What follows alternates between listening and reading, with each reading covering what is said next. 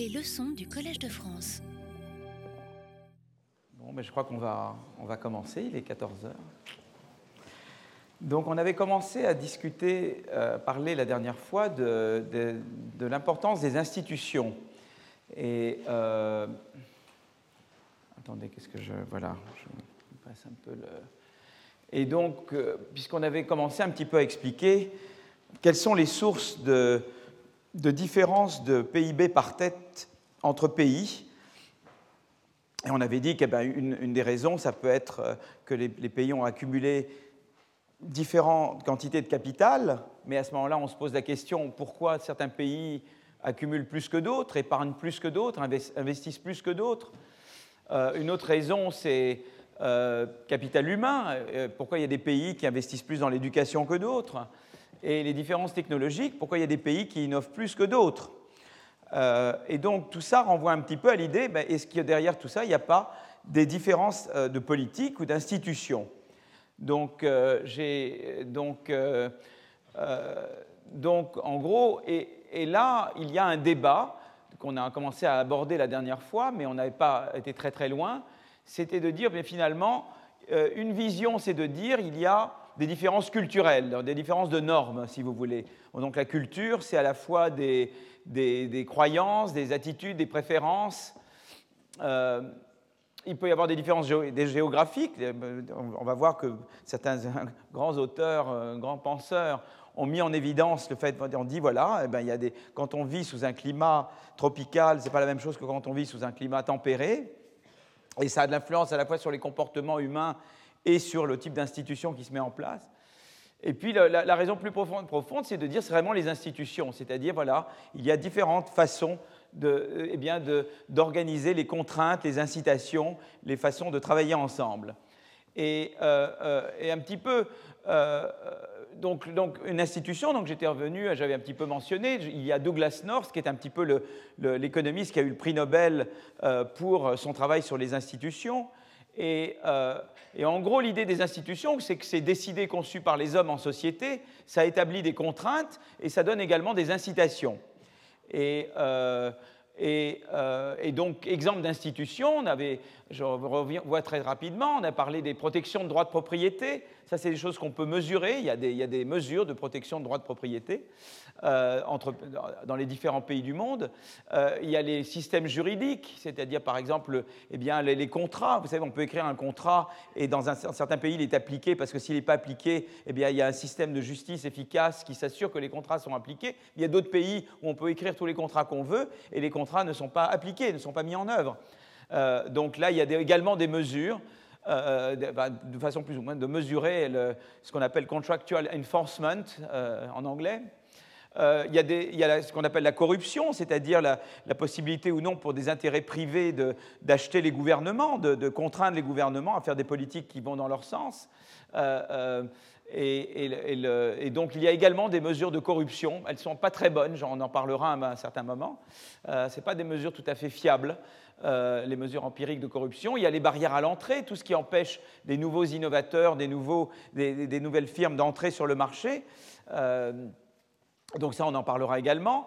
Il y a également démocratie versus totalitarisme. Il y a des mesures de démocratie, j'en parlerai, parlerai tout à l'heure. Euh, euh, euh, il y a les, en particulier, comme mesure de démocratie, il y a des indicateurs qui, disent voilà, est-ce que, est que, les gouvernants sont sujets ou pas à des contraintes à des contraintes. Par exemple, bah, l'exécutif est sujet et contraint par le législatif ou, pas, ou, par les, ou bien les médias ne font qu'il ne peut pas faire ce qu'il veut. Et puis, il y a également les règles électorales, c'est-à-dire comment, comment, comment est, quels sont les systèmes électoraux? Est-ce que c'est des systèmes majoritaires ou proportionnels? Est-ce qu'on est en système présidentiel ou parlementaire? Et tout ça, évidemment, a de l'influence. Donc ça, c'est tout ça, c'est des choses...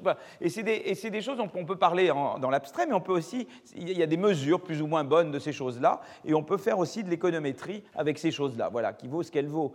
Euh, voilà, c'est jamais parfait, mais en tout cas, on peut dire des choses. Voilà un petit peu les, le genre de... Quand je parle d'institution, c'est à ce genre d'animaux-là que je pense. Hein. Euh, voilà. Alors donc je parlais un peu donc, de la contribution à Semoglu Johnson Robinson parce qu'en fait, comme je vous disais la dernière fois, si vous regardez, euh, vous voyez tout de suite un lien entre la protection des droits de propriété et le PIB euh, par tête. Vous voyez, les pays qui sont, ça c'est en coupe, en 1980, entre 85 et 95 en moyenne, et, vous, et un pays c'est un point. Hein, ça correspond à un niveau moyen sur cette décennie de protection euh, contre les risques d'expropriation, et puis ça représente un niveau moyen de, euh, de, PIB, de PIB, par tête, qui reflète un peu le niveau de vie du pays. Et on voit qu'en gros, euh, euh, si on fait ce qu'on appelle une régression statistique, on voit en gros qu'il y a une, si on essaie de faire quelque chose de linéaire, on voit que c'est une relation euh, croissante, c'est-à-dire que mieux on est protégé contre les risques d'expropriation, plus le, niveau de vie est, grand. Mais ça, évidemment, on peut dire ça peut refléter une causalité dans les deux sens. Ça peut vouloir dire qu'évidemment, s'il y a une meilleure protection des droits de propriété, eh bien, il y a davantage de prospérité, puisqu'on peut faire davantage d'activités, d'investissement, d'innovation. Mais ça peut vouloir dire aussi qu'un pays qui est plus riche peut se permettre de payer euh, eh bien, des peut avoir un système de police et de justice et, toute une série d'appareils qui font qu'il y a protection des droits de propriété. Donc, évidemment, ça ne vaut pas preuve. On voit qu'il y a une corrélation, mais on ne parle pas pour le moment de causalité. D'accord?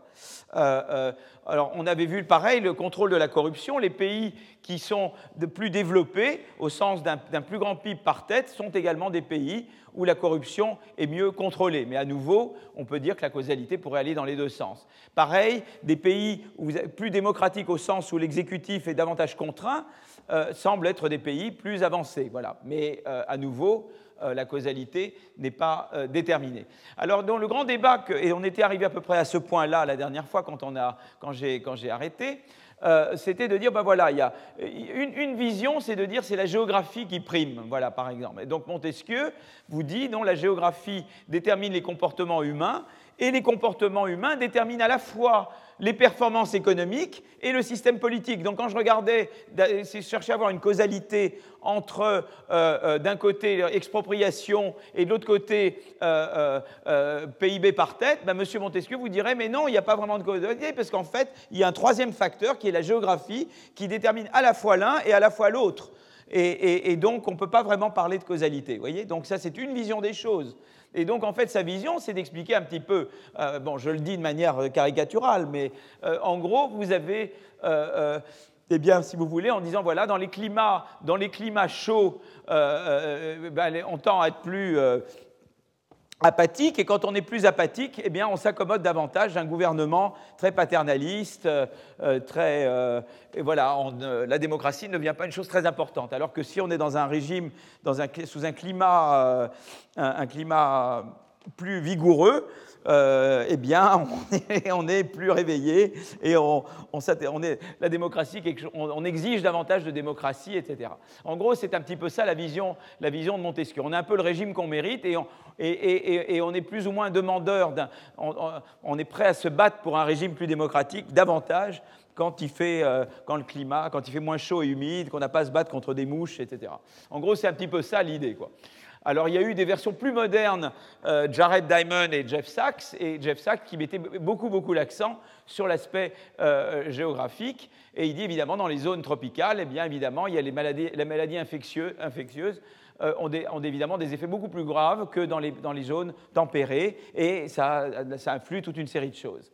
Et donc, si vous voulez, alors évidemment, à première vue, on peut dire, mais M. Montesquieu a raison, parce que si on regarde la latitude, voyez, c'est-à-dire euh, l'éloignement par rapport à l'équateur, eh bien, on voit que plus on est loin de l'équateur, plus effectivement, on a l'impression que le PIB par tête est élevé. Et on trouve évidemment les Scandinaves euh, tout en haut. Hein, et on trouve évidemment l'Afrique équatoriale euh, tout, en, euh, tout en bas. D'accord? Et donc on peut croire à première vue que ces gens-là ont raison.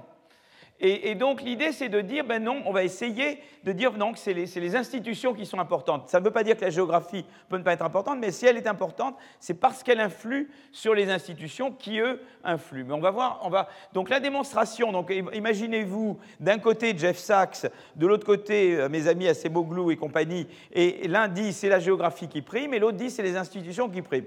Et donc il faut, euh, eh ben, c'est comme des avocats, l'un va être avocat de l'un et l'autre va être avocat de l'autre.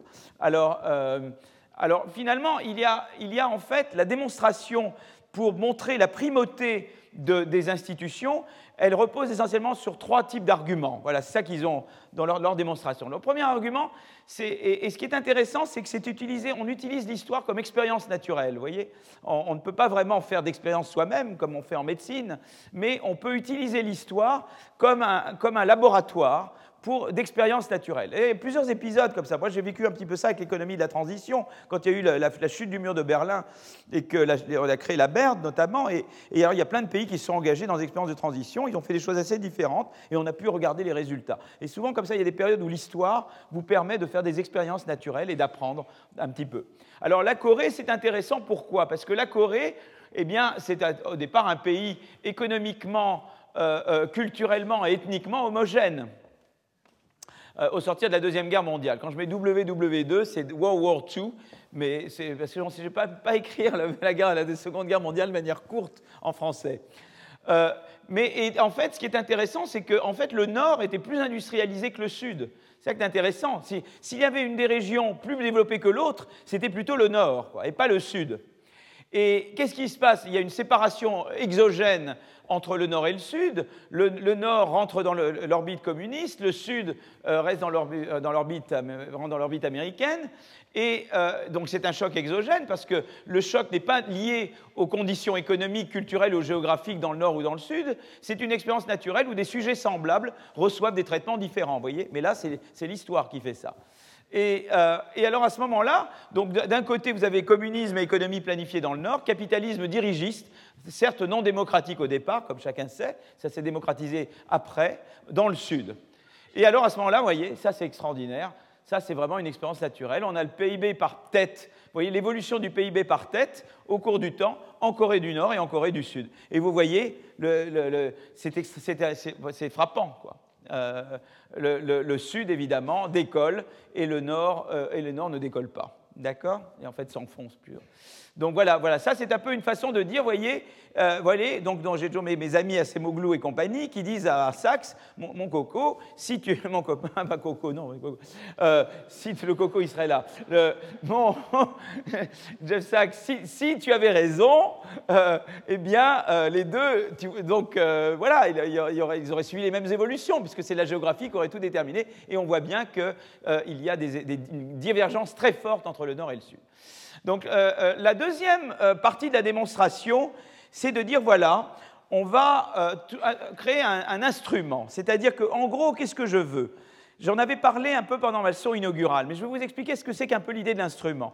Je veux montrer, je sais que j'ai une corrélation positive entre le PIB par tête et le fait qu'on soit protégé contre l'expropriation ou d'autres mesures de développement institutionnel. Mais c'est des corrélations, je n'ai pas vraiment une causalité. Moi, ce que je voudrais pouvoir dire, c'est que j'ai un lien causal du développement institutionnel sur le développement économique.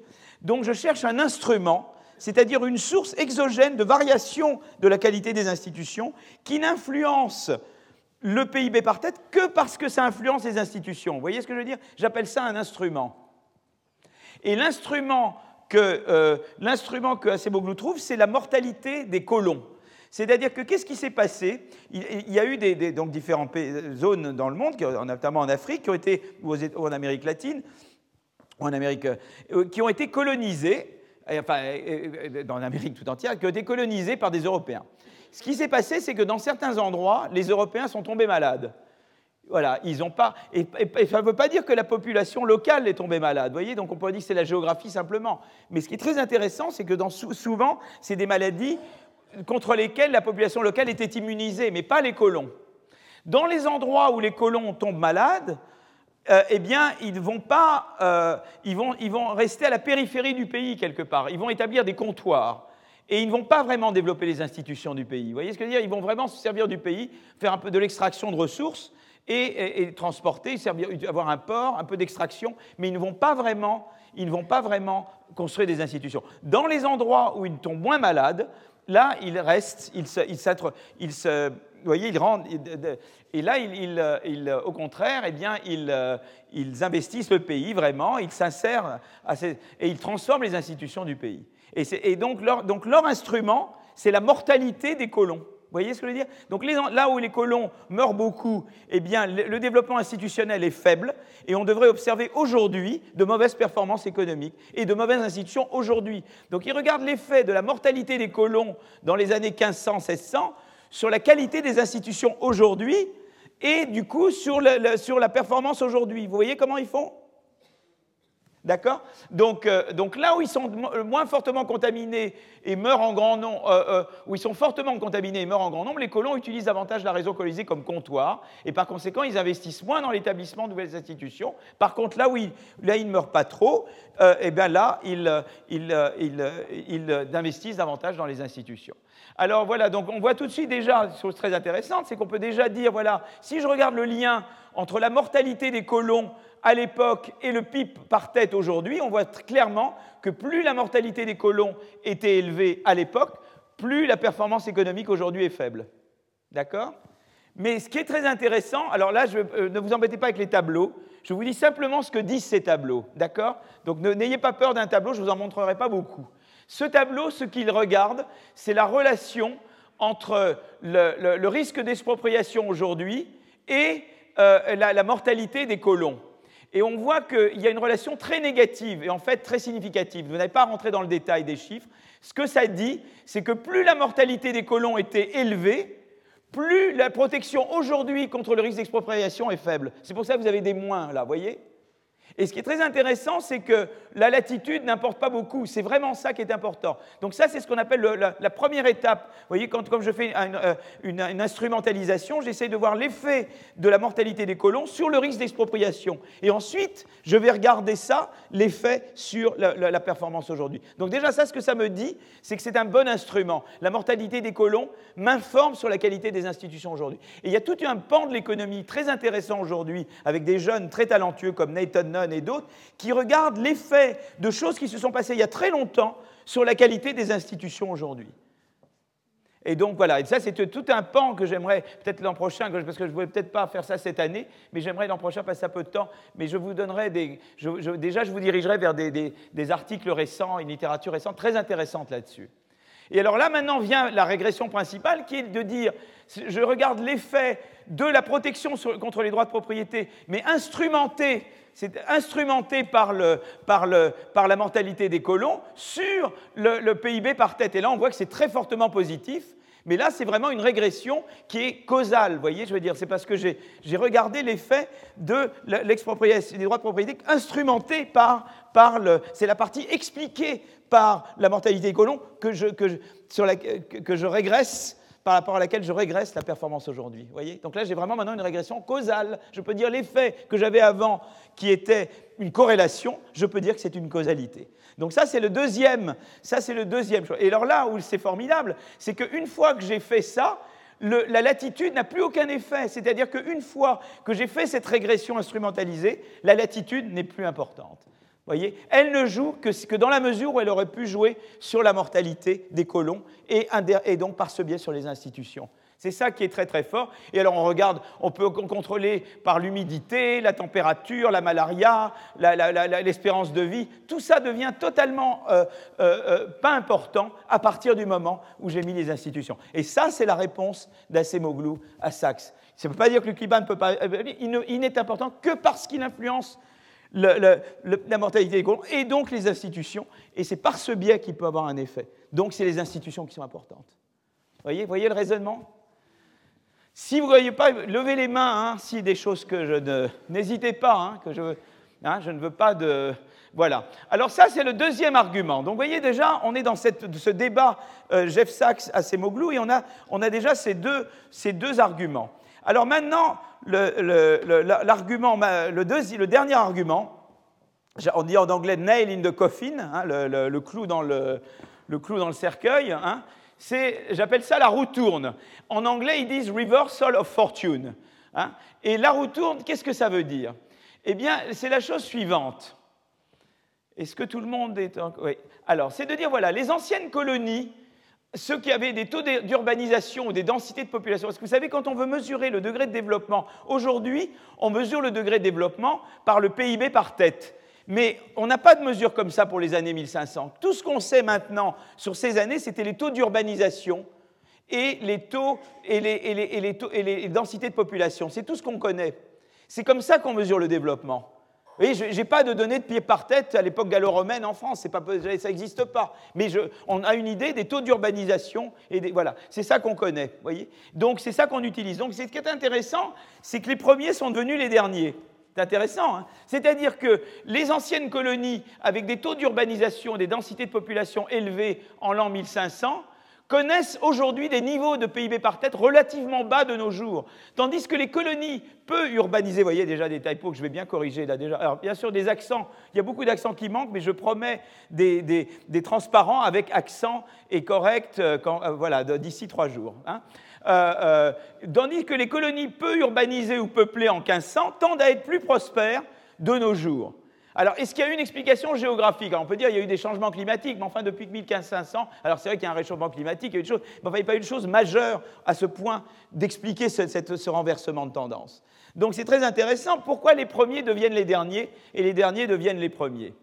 Alors, voyez, je vais vous montrer donc cette figure. Là, c'est le taux d'urbanisation en 1500 euh, euh, entre les pays. Hein, euh, et vous avez et vous avez le PIB par tête aujourd'hui. Vous voyez que vous avez vraiment, enfin, en temps, on peut voir, si on fait une régression statistique, on voit une tendance assez forte à l'inversion voyez Par exemple, je pareil avec la densité de population. Si je regarde la densité de population en 1500, qui est encore une autre mesure de développement, et le PIB par tête, eh bien à nouveau, je vois une inversion. Vous voyez Donc c'est quand même très intéressant. Et donc d'où vient cette inversion? Et l'argument d'Acemoglu, c'est de dire que la cause est institutionnelle. Ce n'est pas géographique, la géographie n'a pas tellement changé.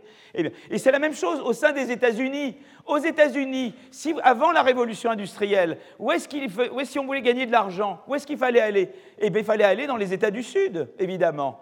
Voyez, on exploitait de la main-d'œuvre hein, des, esclaves et on, avait des plantations, on vivait comme des nababs, etc. Par contre, si vous habitiez à Boston à cette époque-là, on crevait de froid, euh, il n'y avait pas grand-chose à faire. Hein. Donc, si vous voulez, c'est très intéressant. Donc, pareil, au sein même des États-Unis, vous avez cette roue qui tourne. Voyez euh, euh, donc, quand l'inversion s'est-elle produite? Eh bien, l'inversion s'est produite euh, à ce moment-là, c'est-à-dire au moment de l'industrialisation. Là, je regarde le taux d'urbanisation dans, les colonies, voyez, qui étaient en bas du niveau, vous voyez, en termes d'urbanisation, qui étaient peu urbanisées en 1500. Donc la, courbe bleu foncé, c'est le,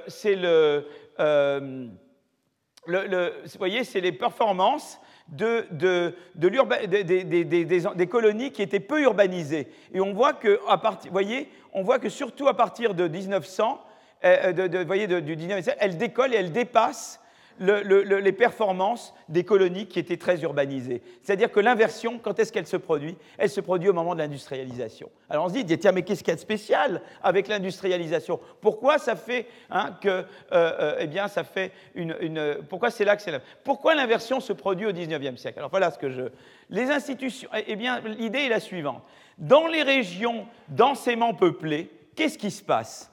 Eh bien, on met en place les colons mettent en place des institutions extractives, c'est-à-dire des institutions faites pour employer beaucoup de gens, pas payés, esclavagisés, euh, illettrés, d'accord? Il fallait de la main-d'œuvre physique pour les plantations. Et on joue sur les économies d'échelle. En gros, c'est ça. Hein. Donc on emploie, on met en place des institutions extractives dans les régions densément peuplées. Et alors où est-ce que c'est densément peuplé? Ben, C'est densément peuplé euh, au Barbade, à Cuba, Haïti, Jamaïque, etc., quand on va du côté américain. Hein. Et, c'était des elles ont été les régions les plus riches. Euh, à un moment donné, l'un de ces endroits a été le number one entre le 16e et le 19e siècle. C'était des régions très prospères et très riches, évidemment. Il y avait des gens qui vivaient très très mal, mais disons qu'on pouvait beaucoup s'enrichir dans ces régions-là.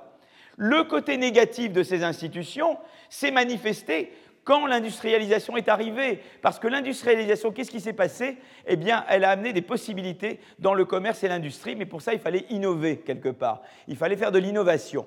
Et, si vous voulez, et, l'innovation, on va le voir de plus en plus euh, tout au long de ce cours, c'est la destruction créatrice, c'est le nouveau qui remplace l'ancien. Euh, euh, et, c'est des acteurs qui reviennent sans arrêt. Donc il faut, pour la destruction créatrice, d'abord pour l'innovation, d'abord de l'éducation, et puis il faut des institutions qui permettent l'entrée et la sortie. D'accord? Or, évidemment, dans, les zones du Sud, ben, vous aviez ces plantations, ces gros propriétaires fonciers il n'y avait pas d'entrée, il n'y avait pas de mobilité du travail. Si on était employé sur une des plantations, même après l'abolition de l'esclavage, on ne pouvait pas aller facilement travailler pour quelqu'un d'autre. Ils avaient des règles entre eux qu'on ne pouvait pas embaucher le travailleur du voisin ce qui permettait évidemment de, de mettre au salaire minimum, le, puisqu'ils n'avaient aucun pouvoir de marchandage, les gens qui travaillaient dans les plantations, puisqu'ils ne pouvaient pas dire si tu me fais des mauvaises conditions, je peux aller chez l'autre. Donc il y avait vraiment des institutions faites pour maintenir le salaire, le niveau de vie de ces gens-là au niveau le plus bas possible et de jouer sur la force de travail et les économies d'échelle. Mais évidemment, ça, c'est pas bon pour l'industrialisation, parce que l'industrialisation, il faut de l'éducation et il faut de la mobilité.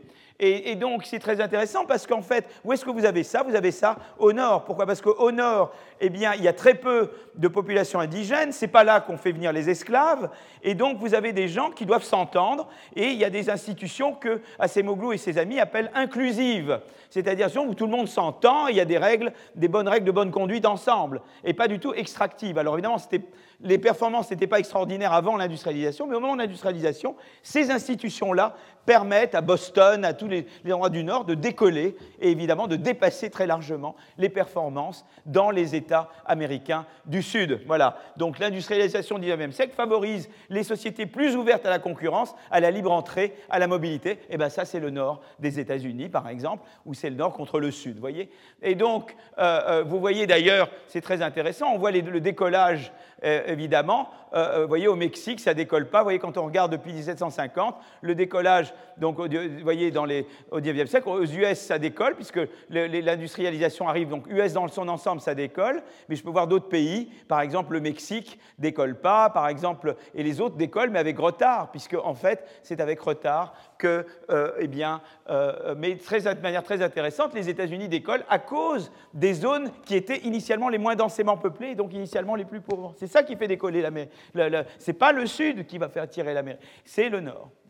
Donc ça, c'est très intéressant. Donc expliquer l'inversion, eh bien, ce qui s'est passé, c'est qu'il y a eu ce qu'on appelle une inversion institutionnelle. Les sociétés initialement plus riches se sont dotés d'institutions extractives qui n'ont pas favorisé l'innovation et le progrès technique lorsque la vague de l'industrialisation est arrivée d'Europe. Les, Européens avaient introduit des institutions, là là, là, il y a plein de fautes que je vais corriger évidemment, des institutions plus inclusives dans les régions moins densément peuplées, et au contraire, ils avaient introduit des institutions plus extractives dans les régions initialement plus pauvres. D'accord? Donc évidemment, l'esclavage dans les Caraïbes, le travail forcé en Amérique du Sud, etc. Qui a été peut-être très bien au moment où c'est des plantations qui dominaient, mais évidemment pas bon du tout au moment de l'industrialisation. Et alors ce qui est très intéressant, pour vous montrer l'inversion institutionnelle, je vous la montre directement, c'est-à-dire que là vous avez euh, euh, eh bien, l'urbanisation, les taux d'urbanisation en, 1500, et là vous avez par exemple les contraintes sur l'exécutif aujourd'hui. Et on voit que plus un pays était densément peuplé euh, avant, moins vous avez de contraintes sur l'exécutif aujourd'hui. voyez? Plus un pays était densément peuplé en 1500, euh, eh bien, oui, c'est ça, c'est ça. Donc, first year, c'est ça. Donc là, j'ai deux fois la même. Mais donc, donc, en fait, ce qui se passe, c'est que les causes immédiates et fondamentales de la diversité, on est, récapitulons. Donc on a dit, voilà, qu'est-ce qui est important? Ben, Les institutions, c'est important. Parce qu'évidemment, il y a le capital et la technologie, mais derrière, il y a les institutions la stratégie empirique pour démontrer la primauté des institutions, eh bien, c'était de dire d'abord l'expérience coréenne ou des expériences naturelles. Il y en a d'autres que l'expérience coréenne. Par exemple, au Mexique, vous avez des villes frontalières entre le Mexique et, les États-Unis, par exemple en Californie, et, qui avant étaient entièrement mexicaines. Et vous voyez tout à fait la partie américaine et la partie mexicaine qui ont, qui connu exactement comme la Corée du Nord et la Corée du Sud. Donc, des expériences comme la Corée du Nord et la Corée du Sud, vous en avez beaucoup en particulier. Ils donnent l'expérience de cette ville frontalière en Californie, qui est exactement comme la Corée. La deuxième, c'est l'expérience coloniale, puisque ça me donne un instrument. La mortalité des colons sert à instrumenter pour le niveau de développement institutionnel aujourd'hui qui lui détermine la performance euh, économique aujourd'hui. Et puis la deuxième, c'est la roue qui tourne, c'est-à-dire que vous avez des régions où il y avait eh bien, des, des, régions qui étaient densément peuplées, tout d'un coup, eh bien évidemment, se mettent en place des institutions qui, qui deviennent un, obstacle, qui étaient bonnes à une époque, mais qui deviennent un obstacle. Et ça, c'est une idée que l'on va retrouver souvent, c'est une idée beaucoup que Gershon Krohn a développée, c'est-à-dire que certaines choses qui peuvent être bonnes pour la croissance à un certain moment peuvent devenir nuisibles à la croissance. Nous avons en France des institutions et des politiques qui étaient bonnes pour la croissance pendant les Trente Glorieuses, qui maintenant sont des boulets. Il faut qu'on change. Et c'est la même chose chez nous. et, ça, c'est l'histoire qui se répète. C'est-à-dire que ce n'est pas toujours les mêmes. Il y a quelques constantes. Par exemple, c'est évident que l'hyperinflation n'est jamais une bonne chose. Euh, l'expropriation complète n'est jamais une bonne chose. Il y a certaines constantes. Mais par-delà ces constantes, il y a des choses qui deviennent importantes à certains stades et qui, et qui changent quand on change de stade de développement. Voilà. Donc ça, c'était un petit peu ce que je voulais dire. Donc maintenant, je vais parler, donc la prochaine fois, c'est maintenant, c'est de parler du modèle de croissance schumpeterien et le confronter avec les données empiriques. Et je vais parler du rôle et des politiques de concurrence. Alors il est 14h30, je vais continuer jusqu'à 15h et on fera une petite pause à 15h de 5, 5 minutes, c'est ça l'idée, hein? D'accord. Ça va, vous êtes encore en vie euh, D'accord, super. Très bien. Eh bien, on passe au. Je crois que j'aurais fini avant la fin, en fait. Je suis un peu embêté parce que j'ai été trop vite. Je peux aller plus lentement. Alors, cours 2, partie 1. Voilà. Alors, on va faire maintenant comme ça. Chose que j'avais montrée. Alors, que je ne. Alors, j'en arrive plus. Alors, ah, voilà, voilà, voilà, voilà, voilà. Ça y est, ça y est, ça y est, ça y est. Je, le... Alors, diapo, orientation, diaporama. Voilà, voilà, voilà. À partir du début. Voilà. Ça, c'est mon co-auteur avec qui j'ai développé la théorie schumpeterienne. Donc, en gros, si vous voulez, reprenons où nous en sommes.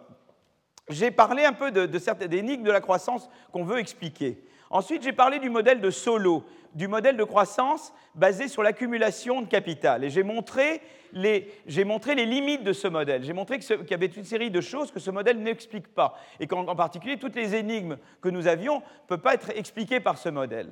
Donc, il a fallu chercher un autre modèle.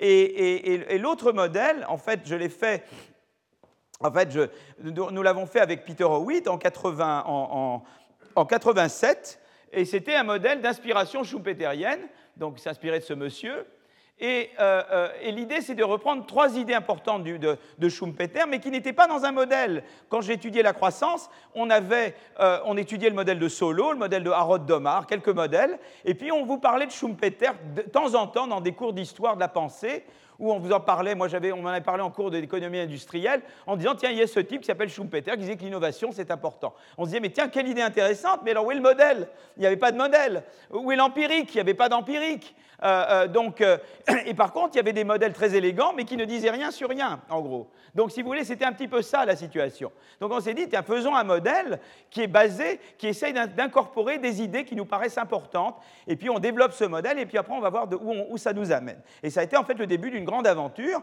et qui en fait maintenant est poursuivie par beaucoup des jeunes, et, voilà. Et, c'est là que va la croissance. Et je suis assez content parce que en fait, c'est le modèle qui devient dominant en croissance économique. Donc, c'est alors, l'idée sont très très simples, c'est de dire d'abord, comme vous vous souvenez, j'avais dit, euh, euh, Solo, le problème c'est qu'il ne peut pas expliquer le progrès technique, donc déjà il faut pouvoir l'expliquer. Donc la première chose, c'est de dire, le progrès technique, c'est l'innovation. Donc déjà, un, il faut de l'innovation pour faire du progrès technique à long terme. Si vous ne faites pas de l'innovation, vous êtes condamné à un moment donné à la stagnation. Alors ça, c'est une idée très importante déjà. Pourquoi c'est important? Parce que si vous voulez, il y a des pays qui ont commencé à se développer, qui ont fait du rattrapage, mais comme ils n'ont pas innové, à long terme, ils, s'essoufflent. voyez? Donc ça, c'est l'idée de la trappe, de, la middle income trap, mais c'est une idée très importante. C'est ce que la Chine est en train de comprendre. Les Chinois comprennent que s'ils veulent faire de la croissance à long terme, ils vont devoir faire plus d'innovation. Et ils se demandent comment je vais la générer. D'accord? Et là, évidemment, ils vont avoir un gros problème parce qu'ils se heurtent à leurs institutions politiques. Mais ça, il faut les amener petit à petit. Mais pour le moment, ils pensent qu'ils peuvent y arriver dans le cadre de leurs institutions actuelles. Donc là, il y a un grand débat. Mais c'est vraiment l'idée de dire la croissance de long terme, c'est l'innovation. Il ne peut pas y avoir d'autre parce que l'accumulation de capital, on l'a vu, a ses limites. À un moment donné, à cause des rendements décroissants, eh on atteint des points stationnaires. Donc il faut de l'innovation.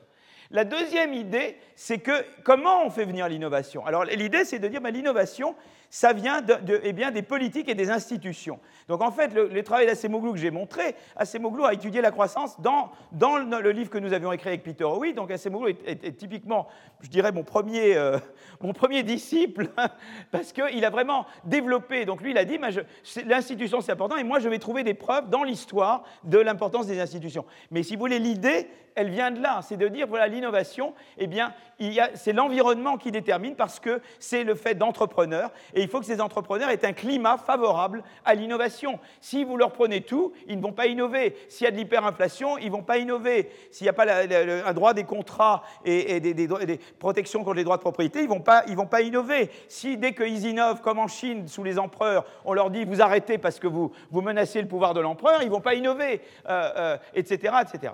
S'ils n'ont pas accès au savoir, ils ne vont pas innover. S'il n'y a pas d'éducation autour, ils ne vont pas innover. Donc, si vous voulez, c'est, tout d'un coup, ça devient passionnant parce que on a, oh, tout ce qui est politique et institution influe sur la croissance parce que ça influe sur les incitations euh, qu'ont les, entrepreneurs eh d'investir dans l'innovation. Voilà. Donc ça, c'est un plan énorme, et c'est ça qui fait que l'institution, c'est important pour la croissance. L'institution est importante parce qu'elle influence les incitations des innovateurs potentiels, des entrepreneurs, etc. Donc ça, c'est la, ça, la deuxième, ça, la deuxième idée, d'accord? Euh, euh, Et la troisième idée, c'est l'idée de la destruction créatrice, c'est-à-dire le nouveau remplace l'ancien. le nouveau, il y a conflit entre le nouveau et l'ancien. Voilà. Et donc, eh bien, c'est un conflit, la croissance. La croissance, c'est un processus conflictuel. Et c'est tout un problème pour un gouvernement, parce que moi, d'un côté, je voudrais pouvoir dire à des innovateurs potentiels, quand vous allez innover, vous aurez des rentes pendant un certain temps, de l'innovation. Mais je ne veux pas que vos rentes soient une façon de, vous opposer à des innovateurs euh, qui viendront après vous. Donc je dois gérer ça. Vous voyez ce que je veux dire? Je, dois dire à la fois, vous aurez des pouvoirs et des rentes et des choses, mais en même temps, il ne faut pas que ces rentes et ces pouvoirs empêchent des innovateurs de la génération suivante d'arriver. Et ça, c'est une contradiction. C'est-à-dire que, vous voyez, c'est la dialectique là. Hein. Euh, euh, euh, c'est que, que la, croissance est un processus dialectique au départ. Vous avez ce conflit entre la. C'est le même conflit qu'entre la production et la diffusion d'innovation. Par exemple, il y a la croissance verte. On voit bien, c'est un problème. C'est dire, voilà, comment vous inciter à la croissance verte? D'un côté, on voudrait diffuser immédiatement toutes les, innovations vertes aux pays en développement. Mais d'un autre côté, si vous le faites immédiatement, comment, se payent les innovateurs, ceux qui ont fait les innovations, qui les ont introduites? Et pareil pour les médicaments. Euh, on voudrait pouvoir tout de suite diffuser les médicaments contre la malaria au, monde entier. Mais comment vous remboursez les gens qui ont fait la recherche au départ? Donc comment vous gérez ça? Et là, les, gouvernements ont un rôle à jouer, les institutions ont un rôle à jouer pour gérer cette contradiction entre la production et la diffusion d'innovation, entre le fait de produire des innovations et de ne pas empêcher des gens d'innover après vous, de vous imiter. Et ça, c'est énorme comme sujet. C'est l'économie politique de la croissance. Et là, évidemment, les institutions sont très importantes parce que vous avez des pays où, si vous voulez, et c'est là que la corruption est très importante, ou, de ne pas en avoir, parce que si vous avez des pays où les, gens en place peuvent, les entreprises en place qui étaient les innovateurs d'hier, peuvent dire aux gouvernants, écoutez, je vous donne de l'argent et vous empêchez les nouveaux d'entrer, eh bien, à ce moment-là, il n'y a plus d'innovation. Vous ne voulez pas un truc comme ça. D'où l'importance de lutter contre la corruption, parce que la corruption, ça veut dire que les firmes en place empêchent les innovations futures. Et c'est très intéressant ça, parce que par exemple, on dit qu'il y a eu un ralentissement de la croissance en Angleterre au début du XXe siècle. Et il y, a des, gens comme Olson et Mokir qui ont dit, mais ça, une des causes de ça, c'est le fait que les innovateurs de la révolution industrielle sont devenus des firmes très puissantes, ce qu'on appelle en anglais des incumbents, des firmes en place très puissantes, qui ont mis des barrières à l'entrée de nouvelles innovations. Donc en partie, on peut expliquer les longs cycles comme ça. Vous voyez ce que je veux dire? Le, fait qu'il y ait eu un ralentissement de la croissance euh, euh, en Angleterre au début du XXe siècle, certains l'expliquent justement par le fait que les innovateurs de, la révolution industrielle étaient devenus évidemment les conservateurs d'après, quoi, et qui empêchent les nouvelles, innovations d'arriver. Bon, ce n'est pas l'explication unique des vagues, technologiques, mais c'est en tout cas une, une explication intéressante qui repose directement sur ce troisième volet. Donc on a fait un modèle qui incorporait ces trois, ces trois aspects-là.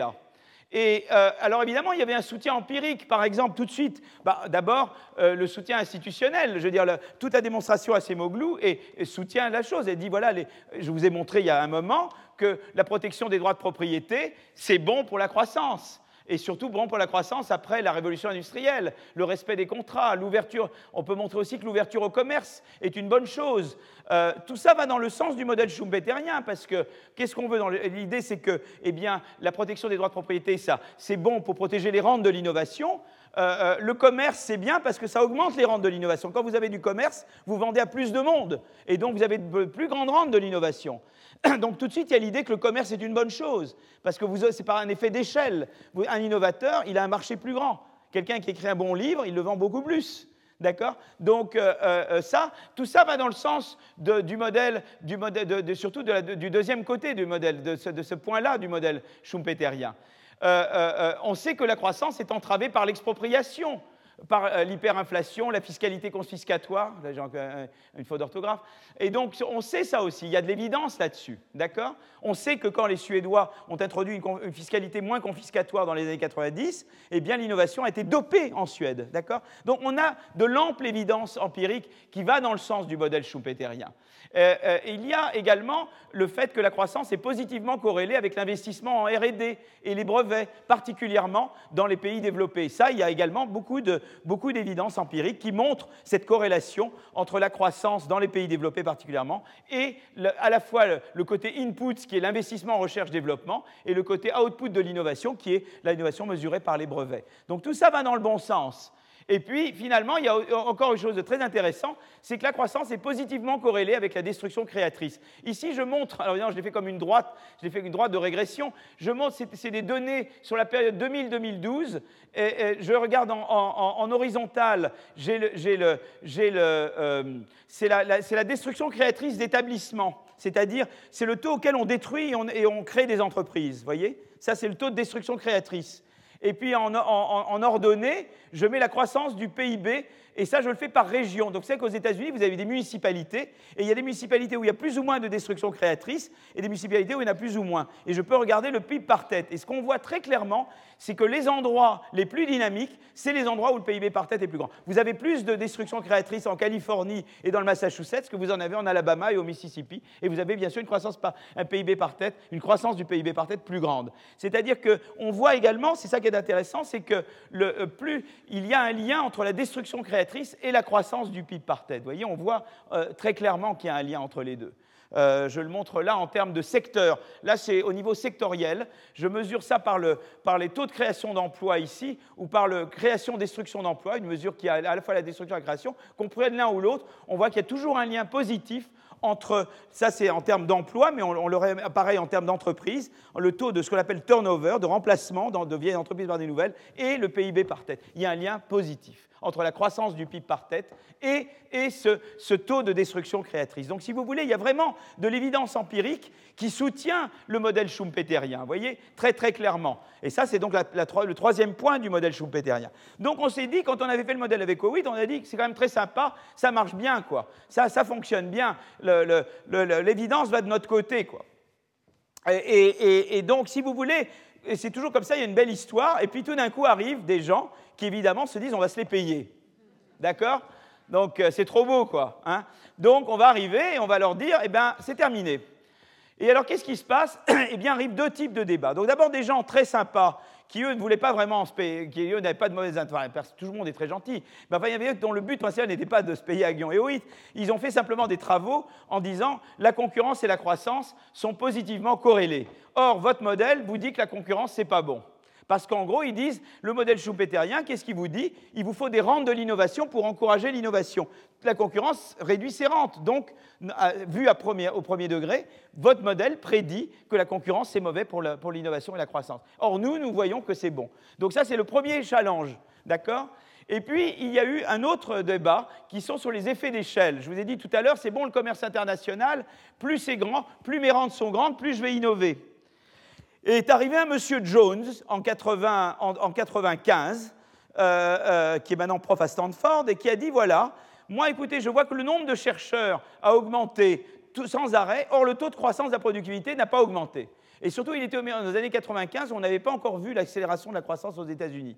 Donc, euh, donc il dit écoutez, moi c'est bien gentil, mais votre modèle prédit que quand on a davantage de chercheurs, une population qualifiée plus grande, on devrait faire plus d'innovation et donc avoir une croissance plus forte. Or, je, ne la vois, je, vois, je vois que le nombre de, gens qualifiés et le nombre de chercheurs augmente, mais je ne vois pas que la croissance s'accélère. Donc votre modèle ne marche pas. Et à un moment donné, moi je me souviens, les gens me disaient, ils me regardaient, ils me regardaient euh, avec pitié, ils me disaient, bon, c'était gentil votre truc, mais enfin bon, Ouais, vous avez vu, il y a quand même Jones, quoi. Hein, donc, euh, quand même. Hein. Et, donc voilà, donc on nous regardait gentiment, mais enfin un petit peu avec condescendance. Hein, voilà, bon, bah, c'était nice try, comme disent les Américains. C'était sympa d'essayer, mais bon, ça marche pas très bien votre affaire. Hein. Et, euh, et, puis alors vient une autre critique plus récemment, mais qui est du même ordre. C'est Gordon qui vous dit un peu la même chose que Jones en fait. C'est très intéressant parce que personne n'a relié Jones à Gordon et je suis en train de le faire et je vais, j'espère les clouer au pilori tous les deux. Quoi. Voilà. Donc, euh, très gentiment, mais leur dire voilà, mes cocos, vous n'avez pas vu le truc, mais j'espère, ou ça ne marche pas mon truc, et là, c'est moi qui me suis, et là, c'est moi qui perds, mais c'est du. Hein.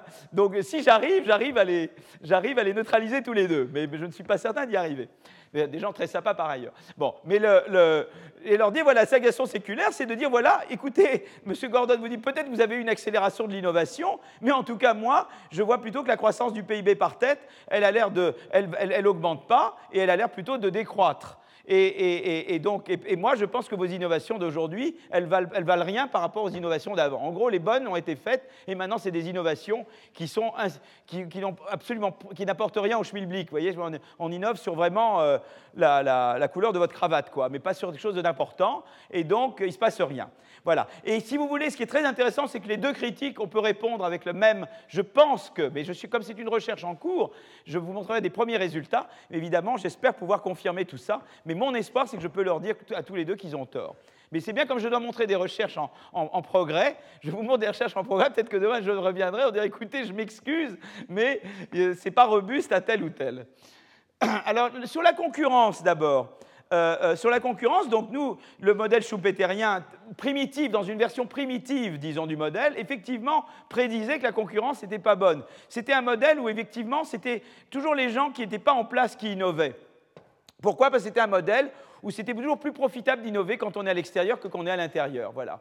Et, parce que quand on est à l'extérieur, on, on, passe de zéro au profit d'innovation. Quand on est déjà à l'intérieur, on fait déjà un profit. Donc on, a moins à gagner à innover que quelqu'un qui arrive de zéro et qui innove.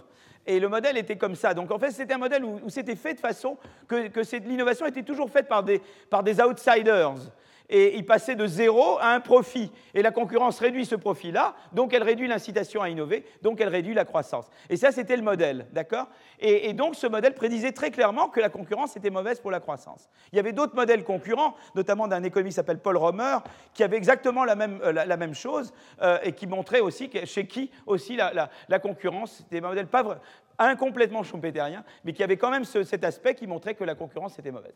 Et puis viennent euh, des empiristes de Londres, surtout donc autour d'un économiste qui s'appelle Blandel, et, avec un groupe autour de lui, l'Institut fiscal de, Londres, et eux font des études directes sur les données euh, euh, de firmes anglaises, et ils montent dans les secteurs plus concurrentiels. Alors comment ils mesurent la concurrence? On peut mesurer la concurrence par le nombre de firmes dans votre secteur. Ça, c'est une mesure de concurrence. On peut mesurer aussi la concurrence inversement par vos rentes. Vous voyez, si vous êtes dans un endroit où vous faites peu de rente, ça veut dire que vous êtes obligé de baisser les prix pas mal. C'est une mesure, euh, peu de rente, c'est une bonne mesure de concurrence aussi. Donc il y a différentes mesures. Ils les ont toutes essayées et ils voyaient que systématiquement, si j'ai essayé de mettre une droite, c'était une droite plutôt, elle n'est pas très droite ma droite. Enfin en gros, ils avaient une, ils avaient une relation croissante entre concurrence et croissance. Et, donc, euh, et, donc, et, donc, il disait, ben, c'est très joli, mais votre modèle schumpeterien, ça marche. Bon, c'est ça que ça impliquait. Eux n'ont pas été vraiment à critiquer le modèle. Mais enfin, il suffisait de regarder et de dire, ben, il y a quand même un problème, quoi. Et, si vous voulez, euh, OIT et moi, on s'est dit, on ne peut pas quand même laisser ça, il faut quand même qu'on réponde à cette question. On ne peut pas la laisser, alors que d'autres auraient dit, bon, écoutez, les empiristes, l'économie est un peu organisée comme ça. Souvent, on dit, vous savez, il y a plusieurs étages à Harvard, les empiristes étaient au rez-de-chaussée, les théoriciens étaient au deuxième étage. Si les empiristes disent un truc, on les dit, oh, bah, écoutez, on vous salue, on se croise dans l'ascenseur, on ne fait pas attention. Et beaucoup de gens, ça résonne comme ça souvent. C'est comme la, la, dernière crise financière qui a révélé qu'il fallait faire de la micro et de la, de la macro et de la finance ensemble. Vous aviez des gens qui faisaient de la macro, des gens qui faisaient de la finance, ils se saluaient poliment, et maintenant ils, maintenant, ils se parlent un peu. Hein. c'est une bonne chose. Voilà. Bon, c'est un petit peu ça qui se passait. Donc nous, on s'est dit, on ne peut pas faire ça, on doit dialoguer. Alors, le, alors pour essayer d'expliquer pourquoi, pourquoi il fallait reprendre notre modèle, il y avait il y avait un truc qui manquait dans notre modèle. Et on a essayé d'abord de dire, ben voilà, une histoire qu'on pourrait avoir, c'est une histoire qu'Oliver Hart, qui était un collègue d'Harvard, avait, avait développée en 83, c'est de dire en gros, les, firmes sont dirigées par des gens paresseux. En anglais, on dit satisficing.